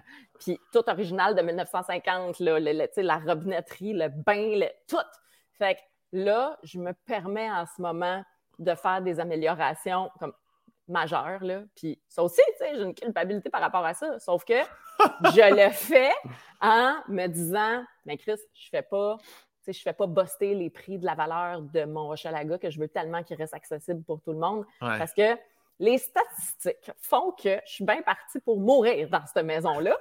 fait que, tu sais, je fais pas ça dans le but de vendre. Je le sais que je la vendrai jamais à la maison. Mhm. Puis, tu sais, en haut, j'ai c'est un triplex, fait qu'il y a deux locataires, puis les, les loyers sont vraiment extrêmement bas. Tu sais, Mhm. sérieusement, là, n'importe qui mettrait ça sur le marché maintenant au, au minimum du double de, de ce qui est payé. Sauf que pour moi, c'est super important. Sais, j'allais pas convertir ça en, en gros cottage unifamilial. Ouais, ouais, Pour moi, c'était super important de garder les locataires, puis de garder ça à bas prix, de faire Ouais. les améliorations qu'il y avait à faire pour eux, mais de garder ça à un très, très bas prix, par respect pour l'âme de mon quartier, par Mhm. respect pour mes grands-parents qui ont tellement rushé financièrement dans la vie, par respect pour tous les ouvriers qui ont fait Hochelaga. Fait que, ça, pour moi, c'était c'était bien clair. Fait que je... Oui, il y a une partie de moi qui fait comme, je me donne bien de l'argent là-dedans, puis ça n'a pas d'allure, puis tatata, puis je, pourrais m'en servir pour aider plus de monde. Mais en même temps, regarde, tu sais, je ne ferai pas buster la valeur de quoi que ce Non, soit, non, non. parce que c'est- moi qui vais rester dedans. Fait. Puis je te- je t'écoute parler, tu sais, pour rester là depuis le jour 1, soit que tu es extrêmement nostalgique ou soit que tu ne l'es pas en tabarnak parce que le nombre d'odeurs, de- de- d'images que tu dois avoir en tête dans telle et telle pièce, est-ce que tu l'es ou tu ne l'es pas du tout? Euh, oui, oui, oui, oui, oui, oui. Je, je suis vraiment très attachée à, à mes racines, à tout ce qui a été important autour de moi. À... Oui, ça, ça existe. Puis, tu sais, quand, quand j'ai fait stripper la maison à grandeur, là, parce que c'était des divisions, c'est comme fait à l'anglaise, là, 1950, Ouais, ouais, là, ouais. un corridor, puis des pièces de deux bords, puis vraiment pas pratique, puis beaucoup d'espace perdu, puis pas de rangement, puis tout. Je m'attendais à être en dépression. Pour vrai, là. je m'attendais à capoter bien raide quand les gars ont tout démoli. Ouais. Puis finalement, pas, pas en tout. J'étais juste comme, hey, tout devient possible. Mhm. Fait que mon père, lui, il a capoté. Mon père, il a capoté. Parce que je défaisais ce que lui avait mis tellement de Ouais. temps et d'heures de travail à construire. Puis, il y avait beaucoup de choses qu'il avait faites de ses mains dans la maison. ouais. Euh, puis, puis, puis parce que il a rushé financièrement, mon père. Là, puis, il s'est construit en partant de rien. Puis il y a eu des années, quand j'étais petite, où il a beaucoup perdu aussi. Il a énormément perdu. Fait que de me voir, moi, défaire ce que lui avait tellement travaillé fort pour construire, ça lui a fait de la peine. Mais là, maintenant, je pense que, tu il regarde comment ça s'enligne, là, c'est trop là, puis il est comme fier de se dire, comme, OK, j'avais fait le bon choix pour notre famille, puis la preuve, c'est que ma fille est un peu capotée, n'est pas capable de sortir de la maison que moi, j'avais choisie. fait que, euh, oui, je, je suis dans une nostalgie, mais en même temps, très tournée vers l'avenir, puis très tournée vers, euh, comme, hey, c'est là que ça se passe, là. Puis moi, j'ai le goût d'être bien chez nous maintenant. Puis j'ai le goût. Tu sais, j'avais dit à la designer, fais-moi une maison de party. Je veux qu'il y ait tout le temps plein de monde. Je veux que tout le monde puisse rester accouché. Il y a des bars partout dans la maison. Il y a. fait que euh, c'est bien important pour moi, tu sais, que ça soit accueillant pour tout le monde. C'est vraiment ça ma, ma norme. Fais-moi une maison party. Oui, puis en plus, tu, je sais pas ce quoi le ratio, euh, être en couple et vivre seul dans ta maison parce que ton copain euh, Pascal Bérubé, ouais. qui, qui travaille pour le Parti québécois, je me trompe-tu? Non, tu te trompes pas. Non, c'est ça. Lui, reste, reste à Matane. Yes. Puis là, ça, euh, ça même les, portes de la Gaspésie, ça ne t'a pas ouvert sur le. J'imagine que tu es bien là-bas, mais il n'y a rien qui va battre ton Hochelaga. Mais est-ce que tu vis. C'est quoi le pourcentage de votre relation à distance, vous de Chris? Parce que Hochelaga, m'attend, là, pour les gens qui se posent la question, c'est un, c'est loin, c'est 6-7 heures de route certains. Euh, c'est 6 heures quand ça va bien. C'est 6 heures, là, t'arrêtes une fois à mettre du gaz, tu vas faire ton petit pipi, puis au milieu, puis c'est tout, là. Tu t'arrêtes pas manger, t'arrêtes pas. 6 heures quand ça va très bien, puis qu'il n'y a pas de tempête de neige, puis pas de pluie, puis que euh, tu te fais pas coller, là, OK? fait de porte à porte, c'est 620 km. Avant, les, premières années où j'étais avec Pascal, je le faisais toutes les semaines. Je roulais ça tout seul dans mon char ah, toutes les semaines, Montréal-Matane. Puis à un moment donné, j'ai levé un drapeau en faisant comme Hey, oh, c'est plus possible. Ça, c'est des heures parce que j'ai réalisé aussi que toutes les heures que je passe sur la route, tu as beau aimer ça, conduire, tu as beau aimer la route, tu as beau. Euh, Chris, c'est des heures que tu ne reverras jamais dans ta vie. C'est du temps précieux que tu perds en quelque part. Puis uh-huh. quand, quand j'ai levé le drapeau, ça a bien à donner parce que à ce moment-là, euh, Pascal a été nommé euh, chef par intérim du parti. Donc là, euh, il était appelé à venir plus souvent à Montréal. Fait puis lui, ben, par sa fonction à l'époque, il n'y a plus ça, mais dans ce temps-là, ça lui donnait euh, l'obligation, en fait, d'avoir un chauffeur. Il n'aurait pas pu ne pas en avoir. Uh-huh. fait, parce que c'est ça les règles parlementaires. Donc, euh, il venait plus souvent à Montréal. Puis lui, ben, parce qu'il y avait un chauffeur, il pouvait travailler en même temps, puis tout ça. Fait ça, ça, ça a comme bien tombé. Puis après ça, boum, pandémie. Fait qu'on ne s'est pas vu pendant trois mois complets parce qu'il y avait des barrières sur la route. Ouais, tu traverser dans certaines régions. Fait qu'on ne s'est pas vu pendant trois mois. Mais ça n'a pas été mauvais parce que je pense qu'il a réalisé ma valeur. je pense vraiment que, tu sais, il s'ennuyait, là. Il était tout seul à ma table, il, ne pouvait voir personne parce qu'on voyait toutes personne. Puis euh, je pense que là, à ce moment-là, il a fait comme Ouais, m'ennuie. Puis euh, là, ben, tu vois, euh, ça a fait en sorte aussi que il n'y avait plus d'activité de comté. Fait que les fins de semaine, moi, je travaille, salut, bonjour, les samedis et dimanches, c'est tourné à Québec. Uh-huh. Donc, j'arrive à Québec le vendredi soir et je repars le dimanche matin. Mais lui, il fallait qu'il soit à Matane les fins de semaine pour aller dans ses brunchs euh, de, des fermières, puis dans ses déjeuners de radio communautaire, puis ses soupers du Club Optimiste. Mais là, il n'y en avait plus d'activité. Donc, certaines fins de semaine, il restait à Québec. Fait qu'on se voyait là. Fait que moi, ça m'a évité beaucoup de temps perdu sur la route aussi. Fait que on, se voit plus que qu'est-ce que sur papier ça peut laisser paraître? on est tout le temps en contact. Là, on, on s'envoie plein de, de, textos dans la journée. Puis, hey, as-tu vu telle nouvelle qui est sortie? Puis, tata, puis euh, là, gars, tu vois, il reste à Québec en fin de semaine. Fait que, c'est, puis je continue d'aller à Matane. Puis, j'aime ça. Moi, j'ai, toujours beaucoup aimé la campagne. Probablement que ça vient justement de, du petit chalet de mes grands-parents à Yamachiche où j'étais beaucoup. Fait que, tu sais, je suis une fille qui aime autant le béton, puis mon stade, puis les cordes à linge, puis le langage très coloré qui va avec tout ça. Mais j'aime aussi beaucoup le bois-bois, là, tu sais. Fait que Matane, je trouve ça cool aussi parce que, tu sais, le monde est tellement fin, puis chaleureux, puis accueillant. Puis, tu sais, là, tu vas à l'épicerie dans ton saut de jogging, puis les gens sont contents de te voir, ah. moi, j'adore ça. Puis, je pense que j'avais besoin aussi dans ma vie d'être avec quelqu'un qui comprenait que ma job, c'est pas une job, que c'est mon mhm. essence, puis que j'ai tellement travaillé fort, puis encore maintenant pour être où je suis, mhm. que de, d'être avec quelqu'un qui, le vit aussi, que sa job, c'est pas une job, que c'est, sa fondation, c'est ce qu'il est. Ça, c'est cool parce que tu n'as pas d'enjeu de Hey, il est à l'heure, puis tu es encore en train de travailler, puis de penser à telle affaire, puis de développer tel concept. Ça, c'est le fun. Puis aussi, moi, je suis vraiment une petite bébite très sociable, peut-être trop. Fait que, ça, ça a tapé ses nerfs à, des gens avec qui j'ai été dans le passé parce que, sais, mettons, je suis au restaurant ou peu importe, puis quelqu'un vient me parler, puis ah, tu sais, euh, bravo pour ce que tu fais, puis le documentaire, on, a beaucoup aimé ça. Ou, peu importe, tu sais, là, les gens doivent. c'est sûr que le monde va encore plus te parler à toi qu'à moi, mais moi, je vis pour ça. Moi, c'est, mm-hmm. je suis contente quand mon chèque arrive dans mal. Mais je suis encore plus contente, ma plus belle paye. c'est pour ça que j'ai toujours voulu faire ce métier-là. C'est quand je sors sa rue puis que quelqu'un m'appelle par mon nom. Ça, là, c'est c'est l'affaire la plus précieuse au monde pour moi. sais, on a toutes nos blessures. Moi, j'ai un besoin d'amour démesuré, puis je le sais. Mais ça, moi, ça me nourrit énormément. Fait que c'est sûr que si je suis au restaurant puis tu viens me parler, puis tu sais, peu importe je suis avec qui, il y a des bonnes chances que je fasse comme Hey, venez vous asseoir avec nous autres, venez, venez. fait sais, je peux te dire que j'en ai eu des ex qui étaient comme Tu me niaises-tu? Mais non, moi, j'aime ça pour vrai. J'aime le monde pour ah vrai. Ouais. Puis la, rencontre entre toi et Pascal, j'imagine qu'il y a plein de gens qui se posent la question depuis tantôt. What the fuck, est-ce que le gars de Matane, la fille de Montréal, vos, vos, fameux débuts, comment, comment ça s'est passé? Comment vous vous êtes rencontrés? C'est des amis qui nous ont présentés. OK. Parce que euh, moi, je, trouvais ça difficile, justement, de, de trouver quelqu'un qui allait comprendre que c'était très important pour moi ce que je fais, puis que ça fait partie de ce que je suis, mon métier, puis c'est tout ça. Puis euh, aussi, moi, de, d'être collés ensemble tout le temps dans la même maison, 24 heures sur 24, 7 jours sur 7, ou mm-hmm. j'exagère, il y a de la job à travers ça, mais moi, c'était pas, euh, pas un essentiel. Je, je, suis très capable de vivre ma vie, puis j'ai mes amis, puis j'ai.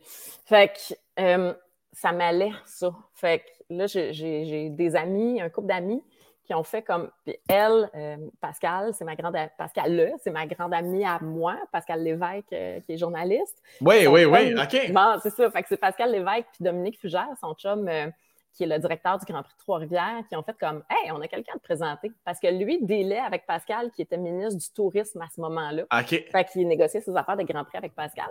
Puis les deux, ils ont fait comme Hey, mais toi, là, tu es dans une passe où tu veux quelqu'un qui ne sera pas là tout le temps parce que j'étais comme en développement de plein d'affaires puis tout ça. Et lui, ben, c'est parfait, fait qu'on va vous présenter. Là, j'étais comme, hey, je suis pas sûre, moi. Puis on est allé manger ensemble, puis je suis ressortie encore moins sûre. Parce que je me disais comme, hey, en politique. Puis tu sais, je viens d'une famille super politisée où euh, ça a mhm. toujours été très important, tu sais, le midi, Annie, tu parles pas pendant le bulletin de nouvelles, c'est important, là, on écoute ça. Puis, tu sais, où, il y avait beaucoup d'opinions, puis où c'était très valorisé, tu sais, de suivre l'actualité, puis tout ce qui est, euh, tu sais, tous les enjeux sociaux, là, moi, c'était bien important dans ma famille de, de, de, de connaître ça, puis, tu sais, justement, tu sais, de, tout ce qui était politique aussi. Fait que, là, après être allé manger avec Pascal, où là, j'ai comme vu un, côté de la politique que moi, je connaissais personne dans ce milieu-là, où j'ai vu comme, comment ça marchait. Où j'ai eu l'impression que Pascal, par sa fonction, devait toujours comme, se protéger dans ce qu'il disait ou puis lui, il a fait que de la politique toute sa vie. Fait que c'est sûr que ça teinte ta personnalité, ça, d'avoir de, à surveiller constamment. Puis là, écoute, il m'a rappelé le lendemain, puis j'ai fait comme, hey, regarde, je ne veux pas te faire perdre ton temps. Là, on peut être amis parce que c'est super stimulant intellectuellement de jaser avec toi, puis tu es un gars gentil. Sauf que je ne suis pas sûre que l'écran de fumée, qui, à ce moment-là, ce que je considérais venait avec la politique, moi, ça ne s'adresse pas à moi. Moi, je mm-hmm. parle vrai. Moi, je, je, je suis quelqu'un d'hyper émotif, puis je suis en contrôle de rien, puis j'aime ma vie comme ça. Mm-hmm. J'aime ça, moi, me permettre de ne pas avoir de filtre. Puis là, je sentais que moi, ça. Puis je trouvais ça dangereux aussi, tu sais, avec la job qu'on a, tu sais, de me coller sur quelqu'un qui, est en politique. Puis non il n'est pas juste en politique, là. il, est, lié à un parti. C'est un élu d'un parti. Fait que, tu sais, ça aurait pu, tu sais, ça, venait avec une part de risque aussi. Sauf que, euh, tu sais, il est très bright. Fait mm. que quand je lui ai dit ça, sur le coup, ben, ça, ça a comme froisser quelque chose, je pense, parce qu'il n'était pas habitué de se faire dire comme ben voyons donc. moi, je voulais juste comme voir l'être humain derrière la façade. Puis à ce moment-là, je trouvais que je le voyais peu, ça. Je trouvais mhm. que j'étais devant une espèce de beaucoup de, de, de show de boucan, mais finalement, c'est moi qui comprenais mal une partie de ça. Sauf que lui, ça l'a beaucoup brassé, puis par la suite, il est arrivé un paquet d'affaires qui m'ont montré, quand, on était amis, quand on allait manger ensemble, quand il passait à Montréal dans sa fonction, que oui, l'être humain, il existait. Puis que là, il laissait tomber de plus en plus de barrières devant moi, puis il me montrait du vrai. Mhm. Puis, tu sais, il, est arrivé quelque chose de très précis, le, 7 avril 2014. Ça, c'était une date vraiment importante parce que moi, le matin, j'apprenais ce jour-là que je perdais euh, quelque chose qui est un grand rêve pour moi. J'animais deux filles le matin à ce moment-là. Je co-animais. Puis, euh, ce matin-là, j'ai appris que je revenais pas pour faire une troisième année de deux filles, puis ça m'a tellement brisé, puis fait de peine. Mm-hmm. Puis euh, c'était pour des raisons qui, encore maintenant, je pense, ne m'appartenaient pas. Puis tu sais, il y a eu des, changements, puis tout, puis mm-hmm. c'est pas que j'étais pas fine, c'est pas que j'étais pas bonne, c'était pas ça. Ça ne m'appartenait pas. Puis, euh, bref, le soir du 7 avril 2014, Pascal, lui, c'est le soir de l'élection, puis lui, ben, il perd son poste de ministre parce que son gouvernement perd l'élection. Le, Parti québécois n'est plus au pouvoir. Puis lui, il garde sa job de député. Il est réélu haut la main dans ma table. Le monde l'aime, il est bon. Mais son parti se fait laver solide. Mhm. Fait que lui, il n'est plus ministre. Puis pour lui, ce qui est le plus important, c'est être député. C'est d'aider le monde de Matane puis d'aider le monde en général. Sauf que quand tu as connu être au gouvernement, puis siéger, puis pouvoir contribuer directement à faire passer des lois, puis des trucs comme ça, bien, ça y a fait mal lui aussi. Fait que là, il y a eu une ouverture de sa part aussi, puis son père est tombé malade, puis... Fait que, tu sais, là, l'être humain, je me suis mise à le voir de plus en plus, mhm. puis c'est là où j'ai fait comme, OK, tu sais, plusieurs mois après, là, on peut essayer pour vrai, là. Fait que c'est comme ça que ça s'est passé. Fait que, ça n'a pas été instantané. C'est quelque chose qui s'est construit, puis où euh, on se comprend beaucoup un et l'autre, on s'appuie beaucoup un et l'autre. Puis, c'est un gars qui est hyper cultivé, puis qui a beaucoup d'idées, puis qui m'aide énormément dans, dans moi, dans, quand, quand, je développe des affaires. Puis, euh, la seule affaire, en fait, ben, c'est pas vrai, pas la seule affaire, mais une chose de laquelle il s'est absolument pas mêlé, c'est euh, mon documentaire sur euh, les personnes âgées, comment on traite les personnes âgées au Québec. Puis ça, volontairement. Puis moi, je suis tellement habitée par ça. Puis je voulais y en parler puis dire Hey, là, là, telle affaire, je suis scandalisée, puis on les traite tellement mal, puis garde telle affaire, telle affaire, puis pourquoi, pourquoi c'est comme ça, puis pourquoi tel lobby est plus fort, puis pourquoi vous faites rien. Puis, puis il, m'arrêtait parce qu'il me disait Regarde, tu sais, tu fais ce que tu veux, tu dis ce que tu veux. Puis moi, je tenais beaucoup à ma liberté de parole là-dedans. Puis j'ai dit, regarde, moi, là, je vais rentrer dans le système avec une chaîne, ça. Puis je m'en calisse des conséquences parce que moi, j'y crois à ma cause. Puis on maltraite les personnes âgées au Québec. Puis il est temps que ça arrête. Puis voici ce que je vais faire. Mais lui, à cause de sa fonction, ben, il aimait mieux comme se tenir loin de ça puis voir le documentaire en même temps que tout le monde quand il est passé à la télé parce que justement, tu sais, il ne voulait pas s'impliquer parce que c'était mon affaire puis parce que tu sais, il ne voulait pas non plus tu sais, se mettre dans le trouble avec ça. Parce que je, je, des, accusations, disons, j'en ai porté beaucoup, puis j'ai pas eu peur de rien, puis je continue de ne pas avoir peur, puis de trouver qu'il faut qu'on change des choses, sauf que il, s'est tenu loin de ça volontairement, puis quand, après, je, suis allée, tout le monde en parle pour en parler, puis il était très fier de moi, puis de ça, puis fait mais c'est cool de voir aussi que, malgré tout, moi, j'avais peur de devoir filtrer ce que je suis, ce que j'aurais même pas été capable de faire, mais non, c'est ça. je le fais pas. je, le fais pas, tu sais, je, je, suis juste moi, puis c'est tout. Puis des fois, je suis invitée dans des émissions, puis il est comme, Esti, ça va être dangereux. Il dit pas Esti, c'est moi qui dis Esti. Mais il est comme, hey, ça va être dangereux, ça, puis là, t'es sûr que tu vas aller là, puis je suis comme, ben ouais, ouais, ouais. C'est, tu sais, puis regarde, tu sais, je sais ce que je fais, je suis une personne intelligente, ma pensée est articulée, là, puis, mais tu sais, c'est très clair que moi, je suis pas une élue moi, je dis ce que je pense quand je veux. Puis je, crois à, à, mes réflexions puis tout ça. Fait que, ah tu sais, il l'accepte, ça vient avec. Puis regarde, c'est lui l'élu, c'est lui qui fait ces affaires-là, mais jamais je vais m'empêcher de, quoi que ce soit. Oui, parce que tantôt, tu disais, tu sais, c'est spécial qu'ils soit en politique. C'était peut-être un, une espèce de petit turn-off, quoi que ce soit. Là, Des fois, tu marches sur des œufs, mais pour lui aussi, là, compte tenu de ce que tu viens de dire, ça, ça marche des deux côtés. Là, tu veux ben pas, tu veux pas faire ne serait-ce qu'un petit peu d'ombrage à l'autre, compte tenu de son poste et de ses affaires, mais comme tu dis, anyway, on pourra jamais t'empêcher d'être toi-même, c'est ça qui est beau.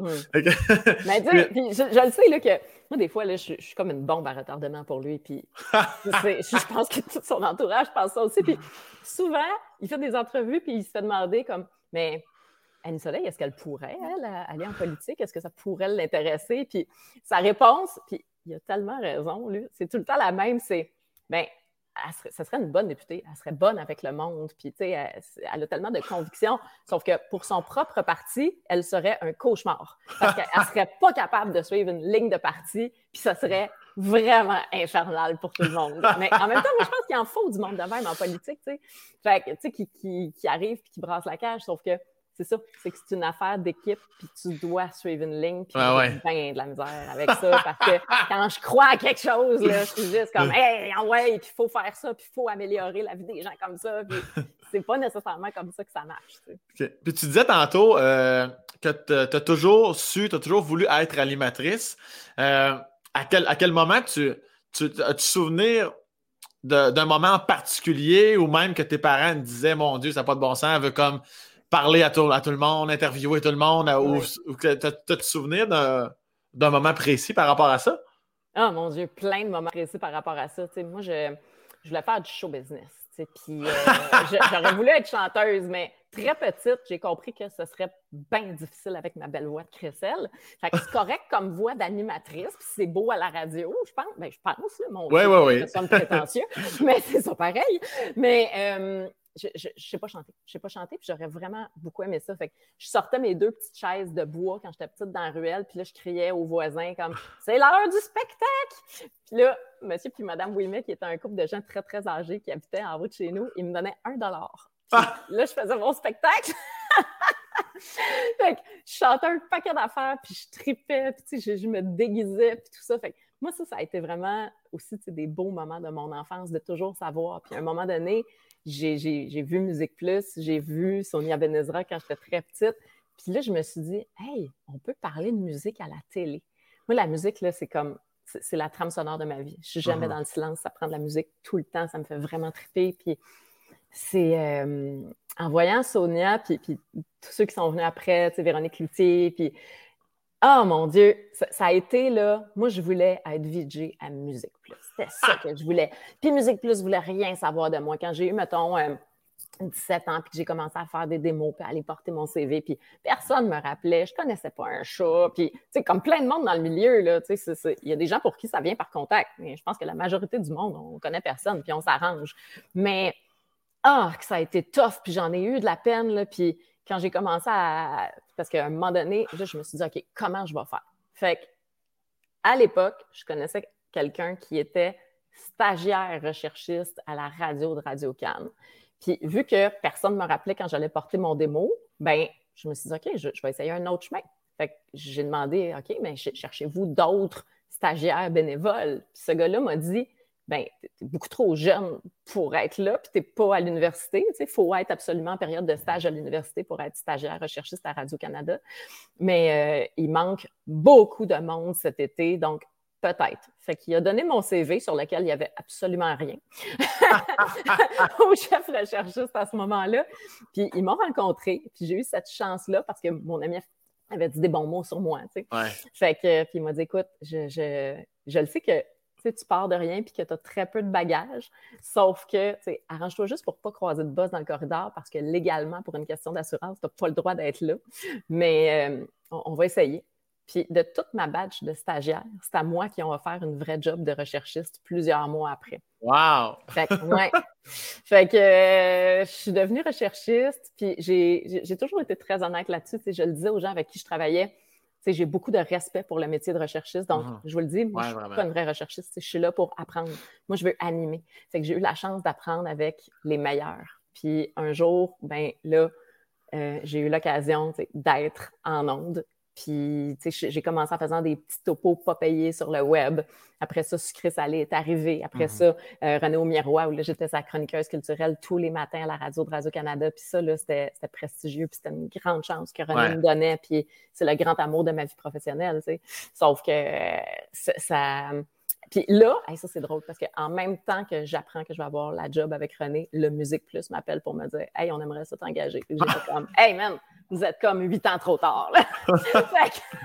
Euh, mais je voulais tellement. Puis là, à ce moment-là, les belles années de Musique Plus étaient déjà derrière. j'ai pris comme, mettons, un show par semaine à Musique Plus, puis j'étais avec René le matin. j'ai réussi à, à réaliser mon rêve, mais c'était plus comme ce que j'imaginais à ce moment-là. Mais c'est ça. Je sais même plus c'était quoi ta question, mais ça, a dérivé de même. Les questions, on s'en calisse. Tes réponses, c'est ça qui compte. As-tu l'impression d'avoir un, certain accomplissement déjà par rapport. Euh, euh, faisons un clin d'œil à ta vie professionnelle vu que tu viens d'en parler, puis on en fera un après ça au niveau euh, personnel. Professionnellement parlant, as-tu déjà comme tout ce qui rentre, c'est toujours du bonus, puis tu es juste heureuse, ou tu as encore des affaires que tu te dis, ouais, tant que j'ai pas animé tel truc, tant que j'ai pas fait tel projet, il y a un petit crise de manque à l'intérieur de toi?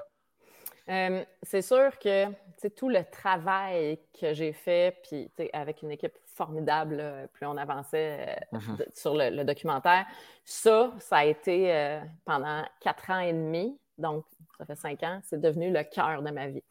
Ça, je voyais que moi, j'étais dans l'urgence quand je suis arrivée avec ce projet-là, qui, qui, partait de l'histoire de la fin de vie de ma grand-mère qui, qui m'arrachait mhm. le cœur. Moi, je, la voyais l'urgence sur comment nos aînés ne sont pas bien traités. Mhm. Fait que ça, il y a eu un paquet de reports et de décalage dans ce projet-là. Puis là, j'en pouvais plus. Là, puis je voulais que ça se fasse parce que c'était important. Puis j'y crois, qu'il faut qu'on change les affaires. Fait ça, je te dirais que pour moi, c'est un grand accomplissement, pas juste de carrière, c'est un grand accomplissement de vie. Mhm. Puis là, je réfléchis beaucoup à une suite pour les choses. Une suite, oui, au documentaire en tant que tel, de faire un, autre volet documentaire, mais aussi, euh, est-ce que je fais une action concrète? Parce que là, j'ai donné du temps. Je voulais voir comment les choses allaient se passer après la pandémie, puis après le documentaire par rapport aux personnes âgées, puis tout ça.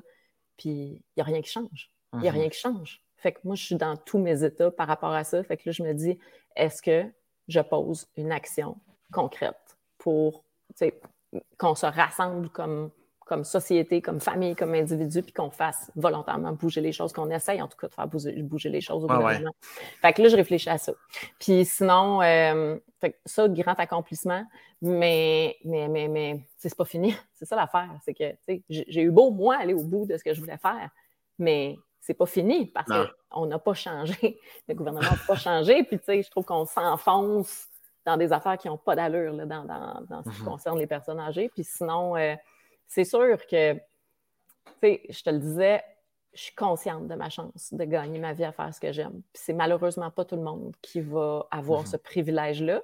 Sauf que moi, j'ai bien de l'ambition, puis j'ai beaucoup d'aspiration. Puis c'est drôle, hein, il y a tellement de gens qui, trouvent ça laid d'avoir de l'ambition. Moi, au contraire, je, trouve que c'est stimulant, c'est motivant. Puis quand je rencontre des ben gens autour de moi qui en ont de l'ambition, j'admire ça. Puis je me dis comme, hey, wow, tu sais, toi, là, tu tires des gens vers le haut avec ton ambition parce que tu inspires le monde à vouloir plus puis à aller plus loin. Fait que je m'entoure beaucoup de ça maintenant, de gens qui mhm. sont comme ça.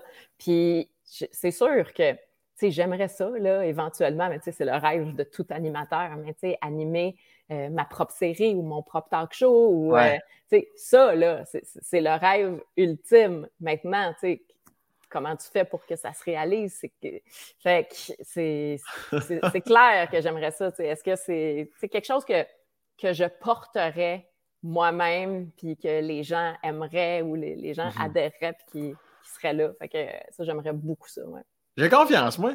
Moi, j'ai confiance que j'ai vraiment confiance. Puis, euh, puis au niveau euh, personnel, as-tu euh, l'impression de questions que je pose jamais dans la vie de tous les jours, mais que j'aime bien pour aller au fond des choses dans mon uh-huh. podcast, poser la question? Est-ce qu'au niveau familial, tu sais, tantôt, tu as, comme fait une allusion. Moi, si, si j'avais un enfant, je voudrais pas qu'elle soit comme moi, du moins. Eh boy, non. Est-ce que, est que pour toi, la, le, ce, ce fameux rêve familial-là, est à venir, est pas là, ça te parle, ça te parle pas? Est-ce que c'est pas de mes crises d'affaires également? non, moi, jamais je vais dire ça, Sam. Mais tu sais, je pense que tu dois bien voir jusqu'à maintenant, là, puis c'est pour ça que des fois, je fais peur à Pascal, parce que, attends, on va me prendre une petite gorgée de mon verre de drink. Mais. Euh, ton verre de... mon verre de drink. Regarde, comment il est beau, mon verre de drink des, des années 60 euh, que Pascal achète dans des ventes de garage. c'est mes verres préférés parce qu'ils ont l'air tiki. Ah ouais, c'est ça, c'est le verre que tu prenais quand tu avais 13 ans, tu commençais à virer tes brosses. C'est comme ça que ça s'est passé. Malibu, ananas, Frangelico. Mais, euh, euh, oui, oui. Euh, c'est sûr que moi, mes aspirations familiales concernent beaucoup prendre soin des gens qui m'entourent en ce moment. Ouais. Fait que, tu sais, là, bon, mes grands-parents ne sont plus là, mais d'être, de, rester toujours très proche des gens de ma famille, c'est mm-hmm. bien important pour moi. Puis, moi, j'aime ça rassembler. je pense que la famille dans laquelle tu nais, puis il y a aussi la famille que tu choisis. Fait mes amis, moi, il y a des amis que j'ai depuis toujours qui sont extrêmement importants pour moi, qui mm-hmm. viennent de tous les milieux, de toutes les communautés culturelles. Ça, c'est la famille que j'ai choisie. Puis je suis aussi très proche de ma famille de sang, autant du côté de mon père que de ma mère. Puis euh, d'avoir réussi à garder tout ça soudé ensemble, quelles que soient les épreuves. Puis il y en a eu en maudit des épreuves d'un bord comme de l'autre. Mais ça, pour moi, c'est précieux. Fait que de, de, de garder tout ça en place, puis de, de voir ce monde-là, j'y tiens beaucoup. Puis, veux, veux pas, tu sais, nos parents, il, il, va venir un temps où ils vont vieillir. Fait que Là, en ayant vécu ça avec ma grand-mère, sa fin de vie vraiment pour moi tragique, ça fait que je, réfléchis à, ça aussi. Mes parents, qu'est-ce qu'eux vont vouloir pour eux quand, ils vont vieillir? Fait ça. Puis pour la question des enfants, euh, ça, je ne sais pas d'où ça part, mais j'ai tout le temps pensé depuis que je suis petite que si j'avais des enfants un jour, que j'allais probablement les adopter beaucoup plus tard. Moi, je ne sens pas le besoin de me reproduire. Je sens pas le besoin qu'un enfant me ressemble. Au contraire, je ne sens, pas le besoin de transmettre toutes mes bébites à un enfant. Puis je me dis, tu sais, il y en a tellement qui ont besoin d'une famille. Puis, tu sais, je pense que j'aurais peut-être des, capacités pour donner tout l'amour possible à un enfant un jour, mm-hmm. mais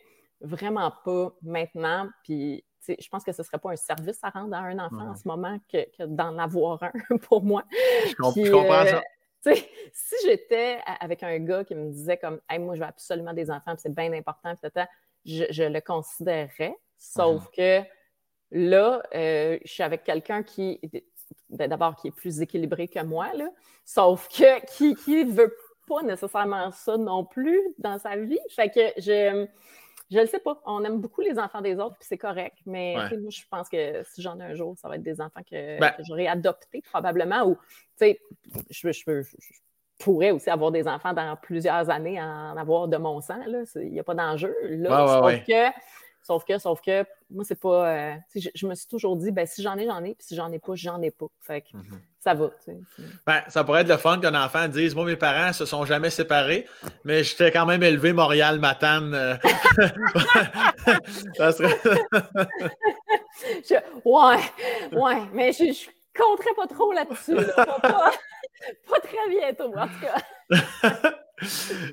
puis est-ce que tu, euh, là maintenant qu'on souhaite, du moins on croise les doigts, là, que la pandémie finisse par s'estomper, es-tu une femme de voyage? Es-tu une femme de, de vacances ou, euh, obligatoires, sinon tu pètes aux frettes? Parce qu'il y en a qui vont travailler à trois ans de temps, à un moment donné, Chris, ils vont se dire Ah, ça pourrait être bien que je m'arrête un peu. Euh, comment tu gères ça, tes moments de, de, de je déplogue mon cerveau? Est-ce que tu vis ça dans ton classique Hochelaga ou faut que tu décrisses le plus loin possible? Moi, j'adore voyager. Je, je, je pouvais là, partir, même, même quand j'avais pas une scène, le peu que j'avais, je le prenais pour. Je partais genre un mois en sac à dos faire le tour de l'Espagne, du Portugal, du sud de la France, euh, à Bali, euh, fait que l'Italie. J'ai beaucoup tripé à faire ça. Euh, puis, puis j'aime aussi euh, faire des, des, vraies vacances. C'est pas un voyage culturel. Ouais, ouais, des vraies vacances à, m'écraser. Moi, je suis une créature tropicale, Sam. je suis une créature tropicale. J'aime les palmiers, j'aime la mer, la plage, le soleil. Je, je, pourrais vivre ma vie de même, puis ça serait cool. Sauf que euh, je, je l'ai fait, ça. Puis, depuis quelques années, je suis avec un gars qui s'appelle Pascal Bérubé. Tu l'as dit, qui lui haït ça pour tuer. Ah ouais, Pascal, hein? là, il est heureux, c'est pas dur, il est heureux à pas mal une place dans la vie et c'est son bureau à Matane. C'est là où il est le mieux. Oh, Puis, fuck. il n'aime pas voyager. Lui, il est bien quand il travaille, il est bien quand il a accès à Twitter. C'est bien important, Twitter. Et fait que, euh, sais, lui, c'est- quand je te disais, là, c'est plus qu'un job, ben c'est ça son ADN. là. C'est viscéral. son- Ah, euh, vraiment.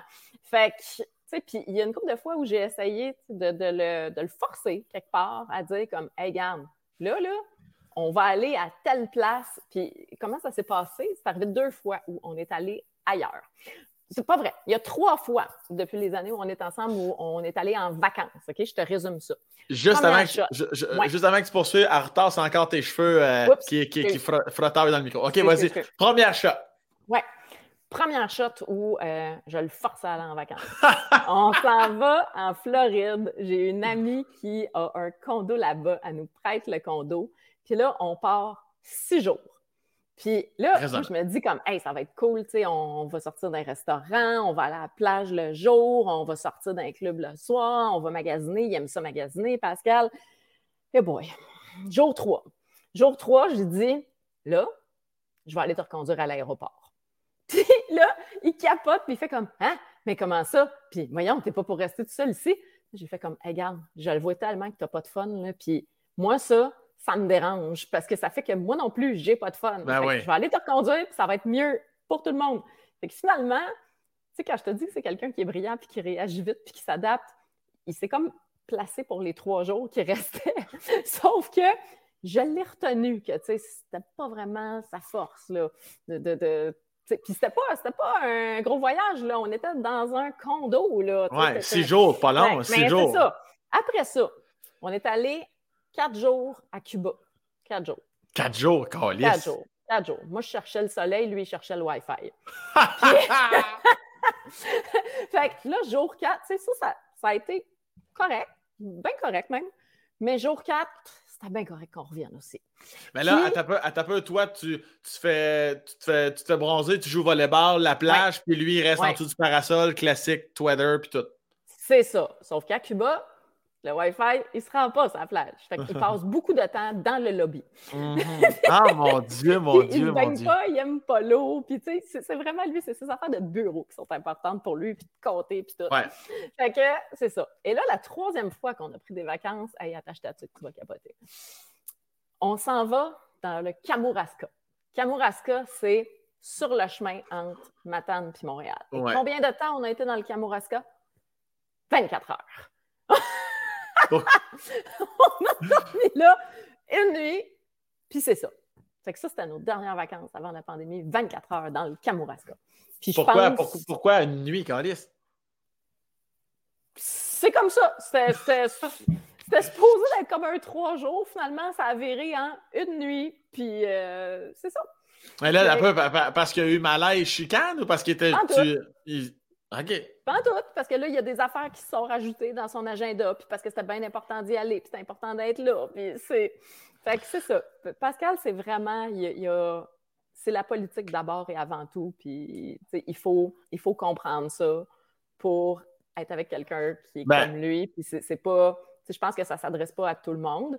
Moi, ça va parce que je suis super indépendante, puis j'ai Ouais. un gros réseau, j'ai bien du monde autour de moi. Fait que Mhm. on dirait que j'ai comme accepté que puis c'est le fun des fois, là, faire des affaires avec ton chum, puis partager ça avec la personne avec qui tu es en couple. Sauf que moi, j'ai compris que si je veux que ça soit le fun, c'est pas nécessairement avec Pascal qu'il faut que ça se passe, ces affaires-là. Il faut, c'est ça, il faut que tu arrives à te mettre en mode, ben, je vais vivre ma calice de vie. exact. Puis, euh, ouais, c'est ça. C'est ça. C'est c'est un excellent résumé. Mais c'est quand même un choix de vie en esti. Fait que dans le fond, comme tu disais tantôt, il y a vraiment du bon qui soit à m'attendre dans son bureau, puisque j'imagine que quelqu'un est à Montréal, puis le, temps qu'il t'accorde et le temps que tu lui accordes, c'est un peu plus vivant, organique en quelque sorte, parce que là, il doit pas avoir son cellulaire dans sa main, esti, là. Euh, quand même, quand même. Mais j'ai- trouvé un truc. J'ai trouvé un truc. Quand, euh, mettons, j'invite des gens à manger, là, euh, puis du monde là, qui trouve intéressant, puis tout ça, ben là, il va rester assis à table, puis ça va être une vraie conversation, un vrai souper d'amis.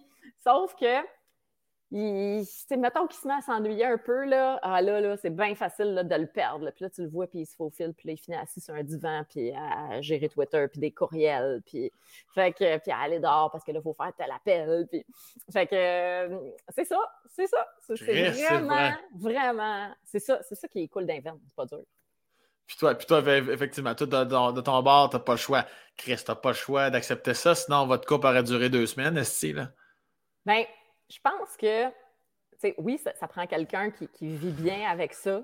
Puis pour moi, c'est comme au-delà de la question de l'acceptation. C'est la question de, regarde, il est de même. Ça va pas changer. Uh-huh. il faut juste que tu décides, est-ce que moi, ça, ça me convient ou ça me convient pas? Uh-huh. Puis moi, c'est correct parce que, comme je te dis, j'ai tellement d'amis puis d'affaires que j'aime faire puis qui sont importantes pour moi. Puis il y a tellement de monde autour de moi que je sais, je suis jamais seule. Il y a...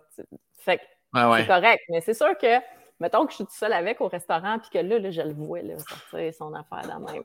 Puis là, là, avant, là, je faisais la même chose. Il faisait ça. Fait que je me disais, bon, ben, m'a réglé mes affaires moi aussi pendant ce temps-là. Mais là, j'ai compris que quand je fais ça, c'est pire. Ben ça, l'encourage comme à le faire plus. Fait que là, je le fais plus. Fait que là, je suis le même. Puis là, j'attends. Là, je donne une couple de secondes. Je fais comme, qu'est-ce que tu fais? Puis là, lui aussi, il a, il a trouvé un truc pour pallier à ça. Là, il est rendu que il me lit Twitter. Ah, ah. ben, gars, c'est parce que là, gars, telle affaire, puis là, un tel d'ici, puis là, gars, il se passe telle affaire, puis. c'est ah, c'est la game de stratégie? Ben, je vais l'embarquer dans mon bateau. Chris, ça n'aura pas le choix de ramer avec moi. C'est ça. Fait que je rame. Des fois, euh. j'aimerais savoir le petit moteur électrique. ouais, mais, là, mais là des, fois, tu dois dire Oui, oui, tu n'es pas obligé de compléter ta phrase. Si je m'en liste de ce que tu lis, là, fais finis tes affaires. Puis, euh... euh oui, oui, oui, oui, oui. Ça, ça, finit souvent de même. Là, sauf que. Ben puis, bon, quand, quand c'est des affaires qui m'intéressent de l'actualité, c'est correct, puis ça crée une discussion puis un échange. Sauf ouais. il y a des fois où je me dis hey, on pourrait juste comme vivre, juste vivre? Mais pour lui, vivre, c'est ça. Il, ne connaît que ça, puis c'est ça qu'il aime. Puis je pense que ça fait partie aussi des raisons pour lesquelles il est tellement bon dans sa job. Puis ben quel que soit son parti, puis on ne se comptera pas le montrer, là, c'est les personnes qui est naïf au Parti québécois, là, tout le monde voit qu'il y a des gros défis. Là. Ah fait que je pense que Pascal a la chance d'être euh, un peu préservé de ça en quelque part parce que tout parti confondu, les gens l'aiment, puis ils uh-huh. aimeraient tous l'avoir dans leur équipe parce que c'est vraiment un bon député de terrain. Il est uh-huh. travaillant, il, est bon avec le monde, il trouve des solutions, c'est un gars brillant qui a des idées.